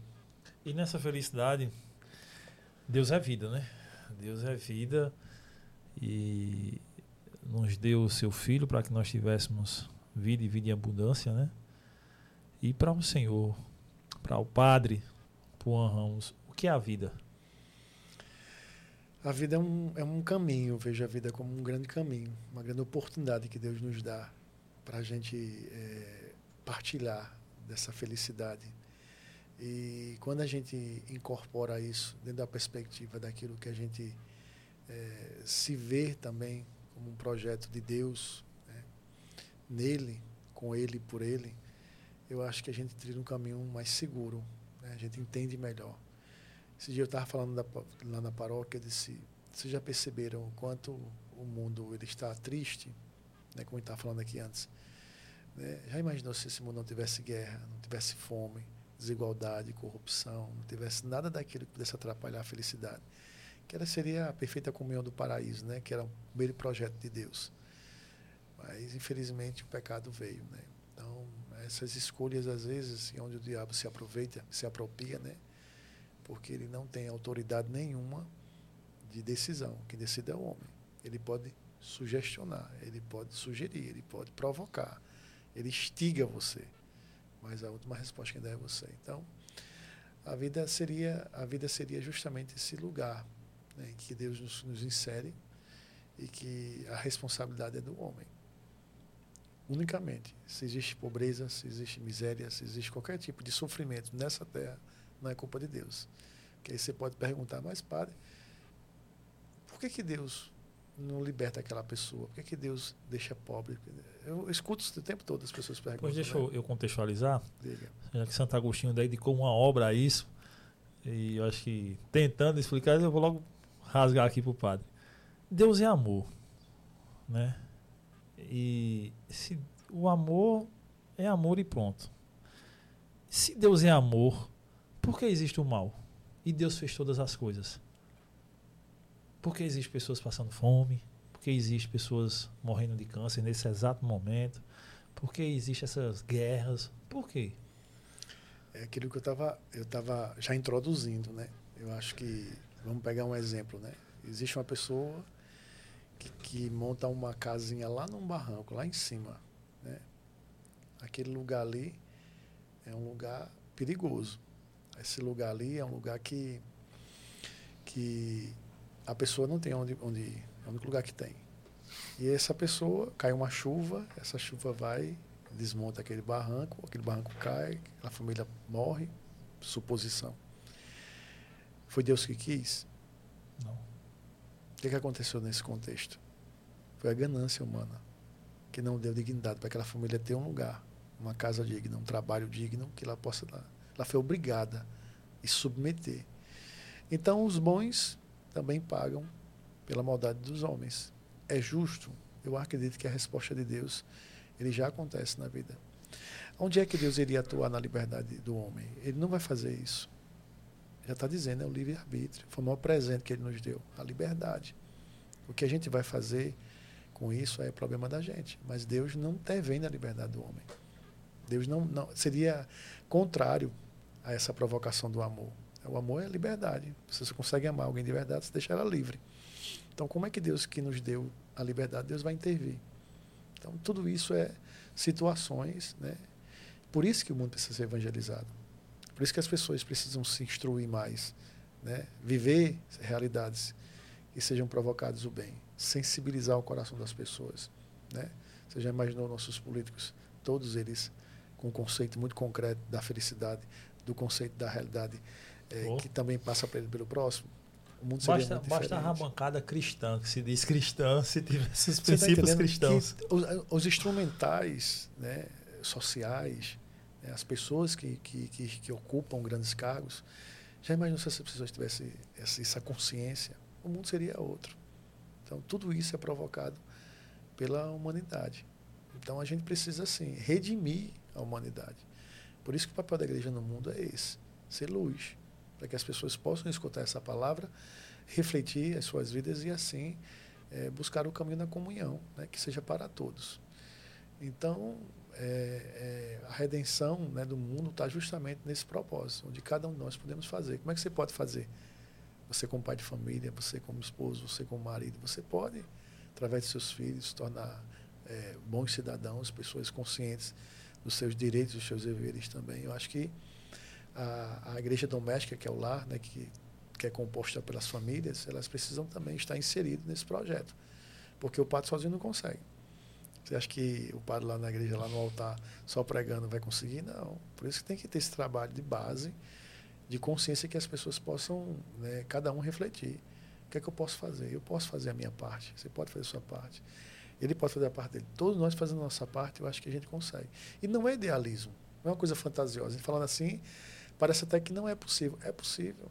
Né? Essa coisa da união faz a força. Mas precisa quebrar muitos paradigmas aí, muitas coisas que são ali sutilmente colocadas na consciência das pessoas e desviam o foco. Por isso que sofrimento. E a gente vai penar por muito tempo. Por isso que Jesus ele vem para libertar né, dos grilhões da morte. Né?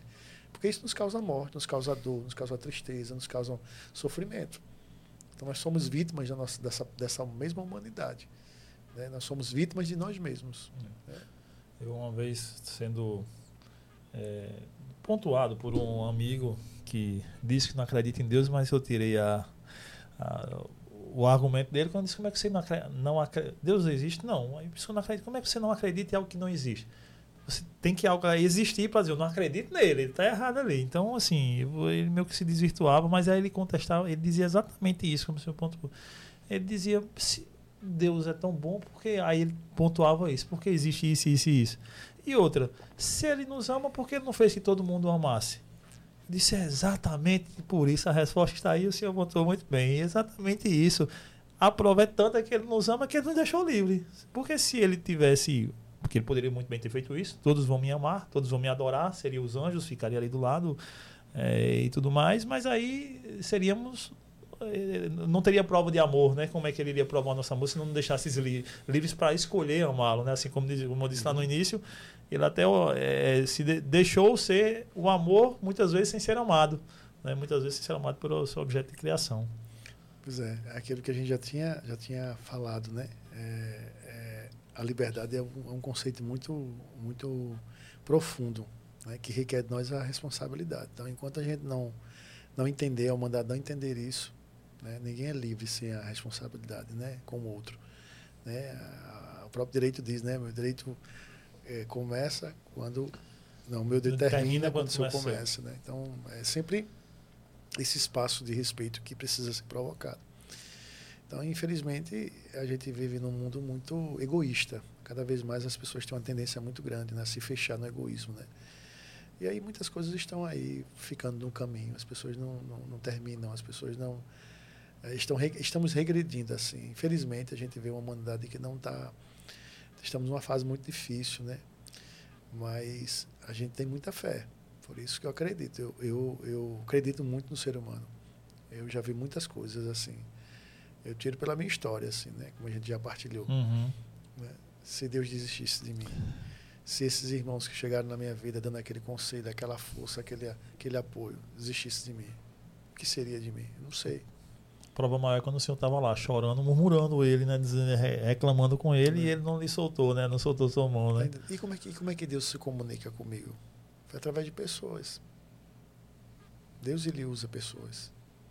E, que pessoas são essas pessoas que deixam ser moldados por ele? Quantas quanta ação a gente consegue provocar na vida do próximo, né? E deixando Deus ser Deus em nós. Então a gente não sabe o poder e o, e o potencial que a gente tem. O ser humano não tem noção do que ele é. Se ele soubesse de fato a grandeza que ele é, com certeza a gente, a gente é, transformaria muita coisa. Né? E nós somos capazes de levantar as pessoas. Quantas e quantas vezes você, com a sua palavra, você com o seu exemplo, com, a, com a, aquela conversa que a gente tem ali, uhum. que a gente acha que é bobo, é tão insignificante para nós que são palavras ali, mas só o fato da sua atenção ser voltada para aquela situação daquela pessoa e conseguir resgatar aquela pessoa, que não é só um, um poder que o padre tem. Eu acho que todo ser humano tem, um pai tem. É, imaginou, tem coisa mais bonita do que você criar uma criatura desde novinho, é. transformar essa pessoa numa pessoa que dê certo, né? De virtude, de valores, uma pessoa competente, uma pessoa que respeite o próximo. É uma vocação maravilhosa e linda, assim. Eu fico impressionado, né? E a gente vê muitas vezes a, a, a, a falta de, de, de, de, de fundamento mesmo de algumas, de algumas famílias que hoje estão sofrendo. Né? Tem, tem esse movimento também aí que é preocupante. Mas eu acredito muito nisso, assim, é como você justificou mesmo, assim, né? negar a Deus é você negar, negar, negar, negar tudo que existe. É. Tem coisa que a ciência não explica. É verdade, total. E não é só um, um conceito abstrato, é real. Sim. Se eu não consigo explicar, é, a realidade se impõe sobre mim. Então, se você Exato. não quer atribuir isso a Deus, aí é um problema seu, uma escolha de fé, né? Mas isso aí não, não implica dizer que não existe, que não tem sentido. Então mostra o sentido, Exato. que não tem sentido, né? Padre, é um Assim como no, quando é nas tocadas que ele fazia, faz ainda, no show, né? Tem que ter a saideira, padre. Tem que ter mais uma saideira. Tem como sair mais uma música? Agradecer especialmente a Diego aqui, Diego. que tá se virando nos 30 com os pedidos aqui dessa, dessa mesa malucona aqui, Diego. Mas assim, foi um. Diego, obrigado. Você deu show aí, cara. Como sempre, eu já, já como eu disse, eu ouvi falar muito bem de você. Realmente isso é tudo mesmo que os caras falaram. Sai qual, padre, agora? Olha. Vamos. Derrama o teu amor aqui, derrama o teu amor aqui. Vai chover sobre nós água viva. Derrama o teu amor aqui, derrama o teu amor aqui. Vai chover sobre nós água viva. Senhor, eu quero obedecer a tua voz. Derrama teu espírito sobre todos nós. Senhor, eu quero mergulhar, me comprometer, entrar na intimidade do teu coração. Derrama em nós tua unção, derrama o teu amor aqui, derrama o teu amor aqui, faz chover sobre nós água viva. Derrama o teu amor aqui, derrama o teu amor aqui, chover sobre nós água viva.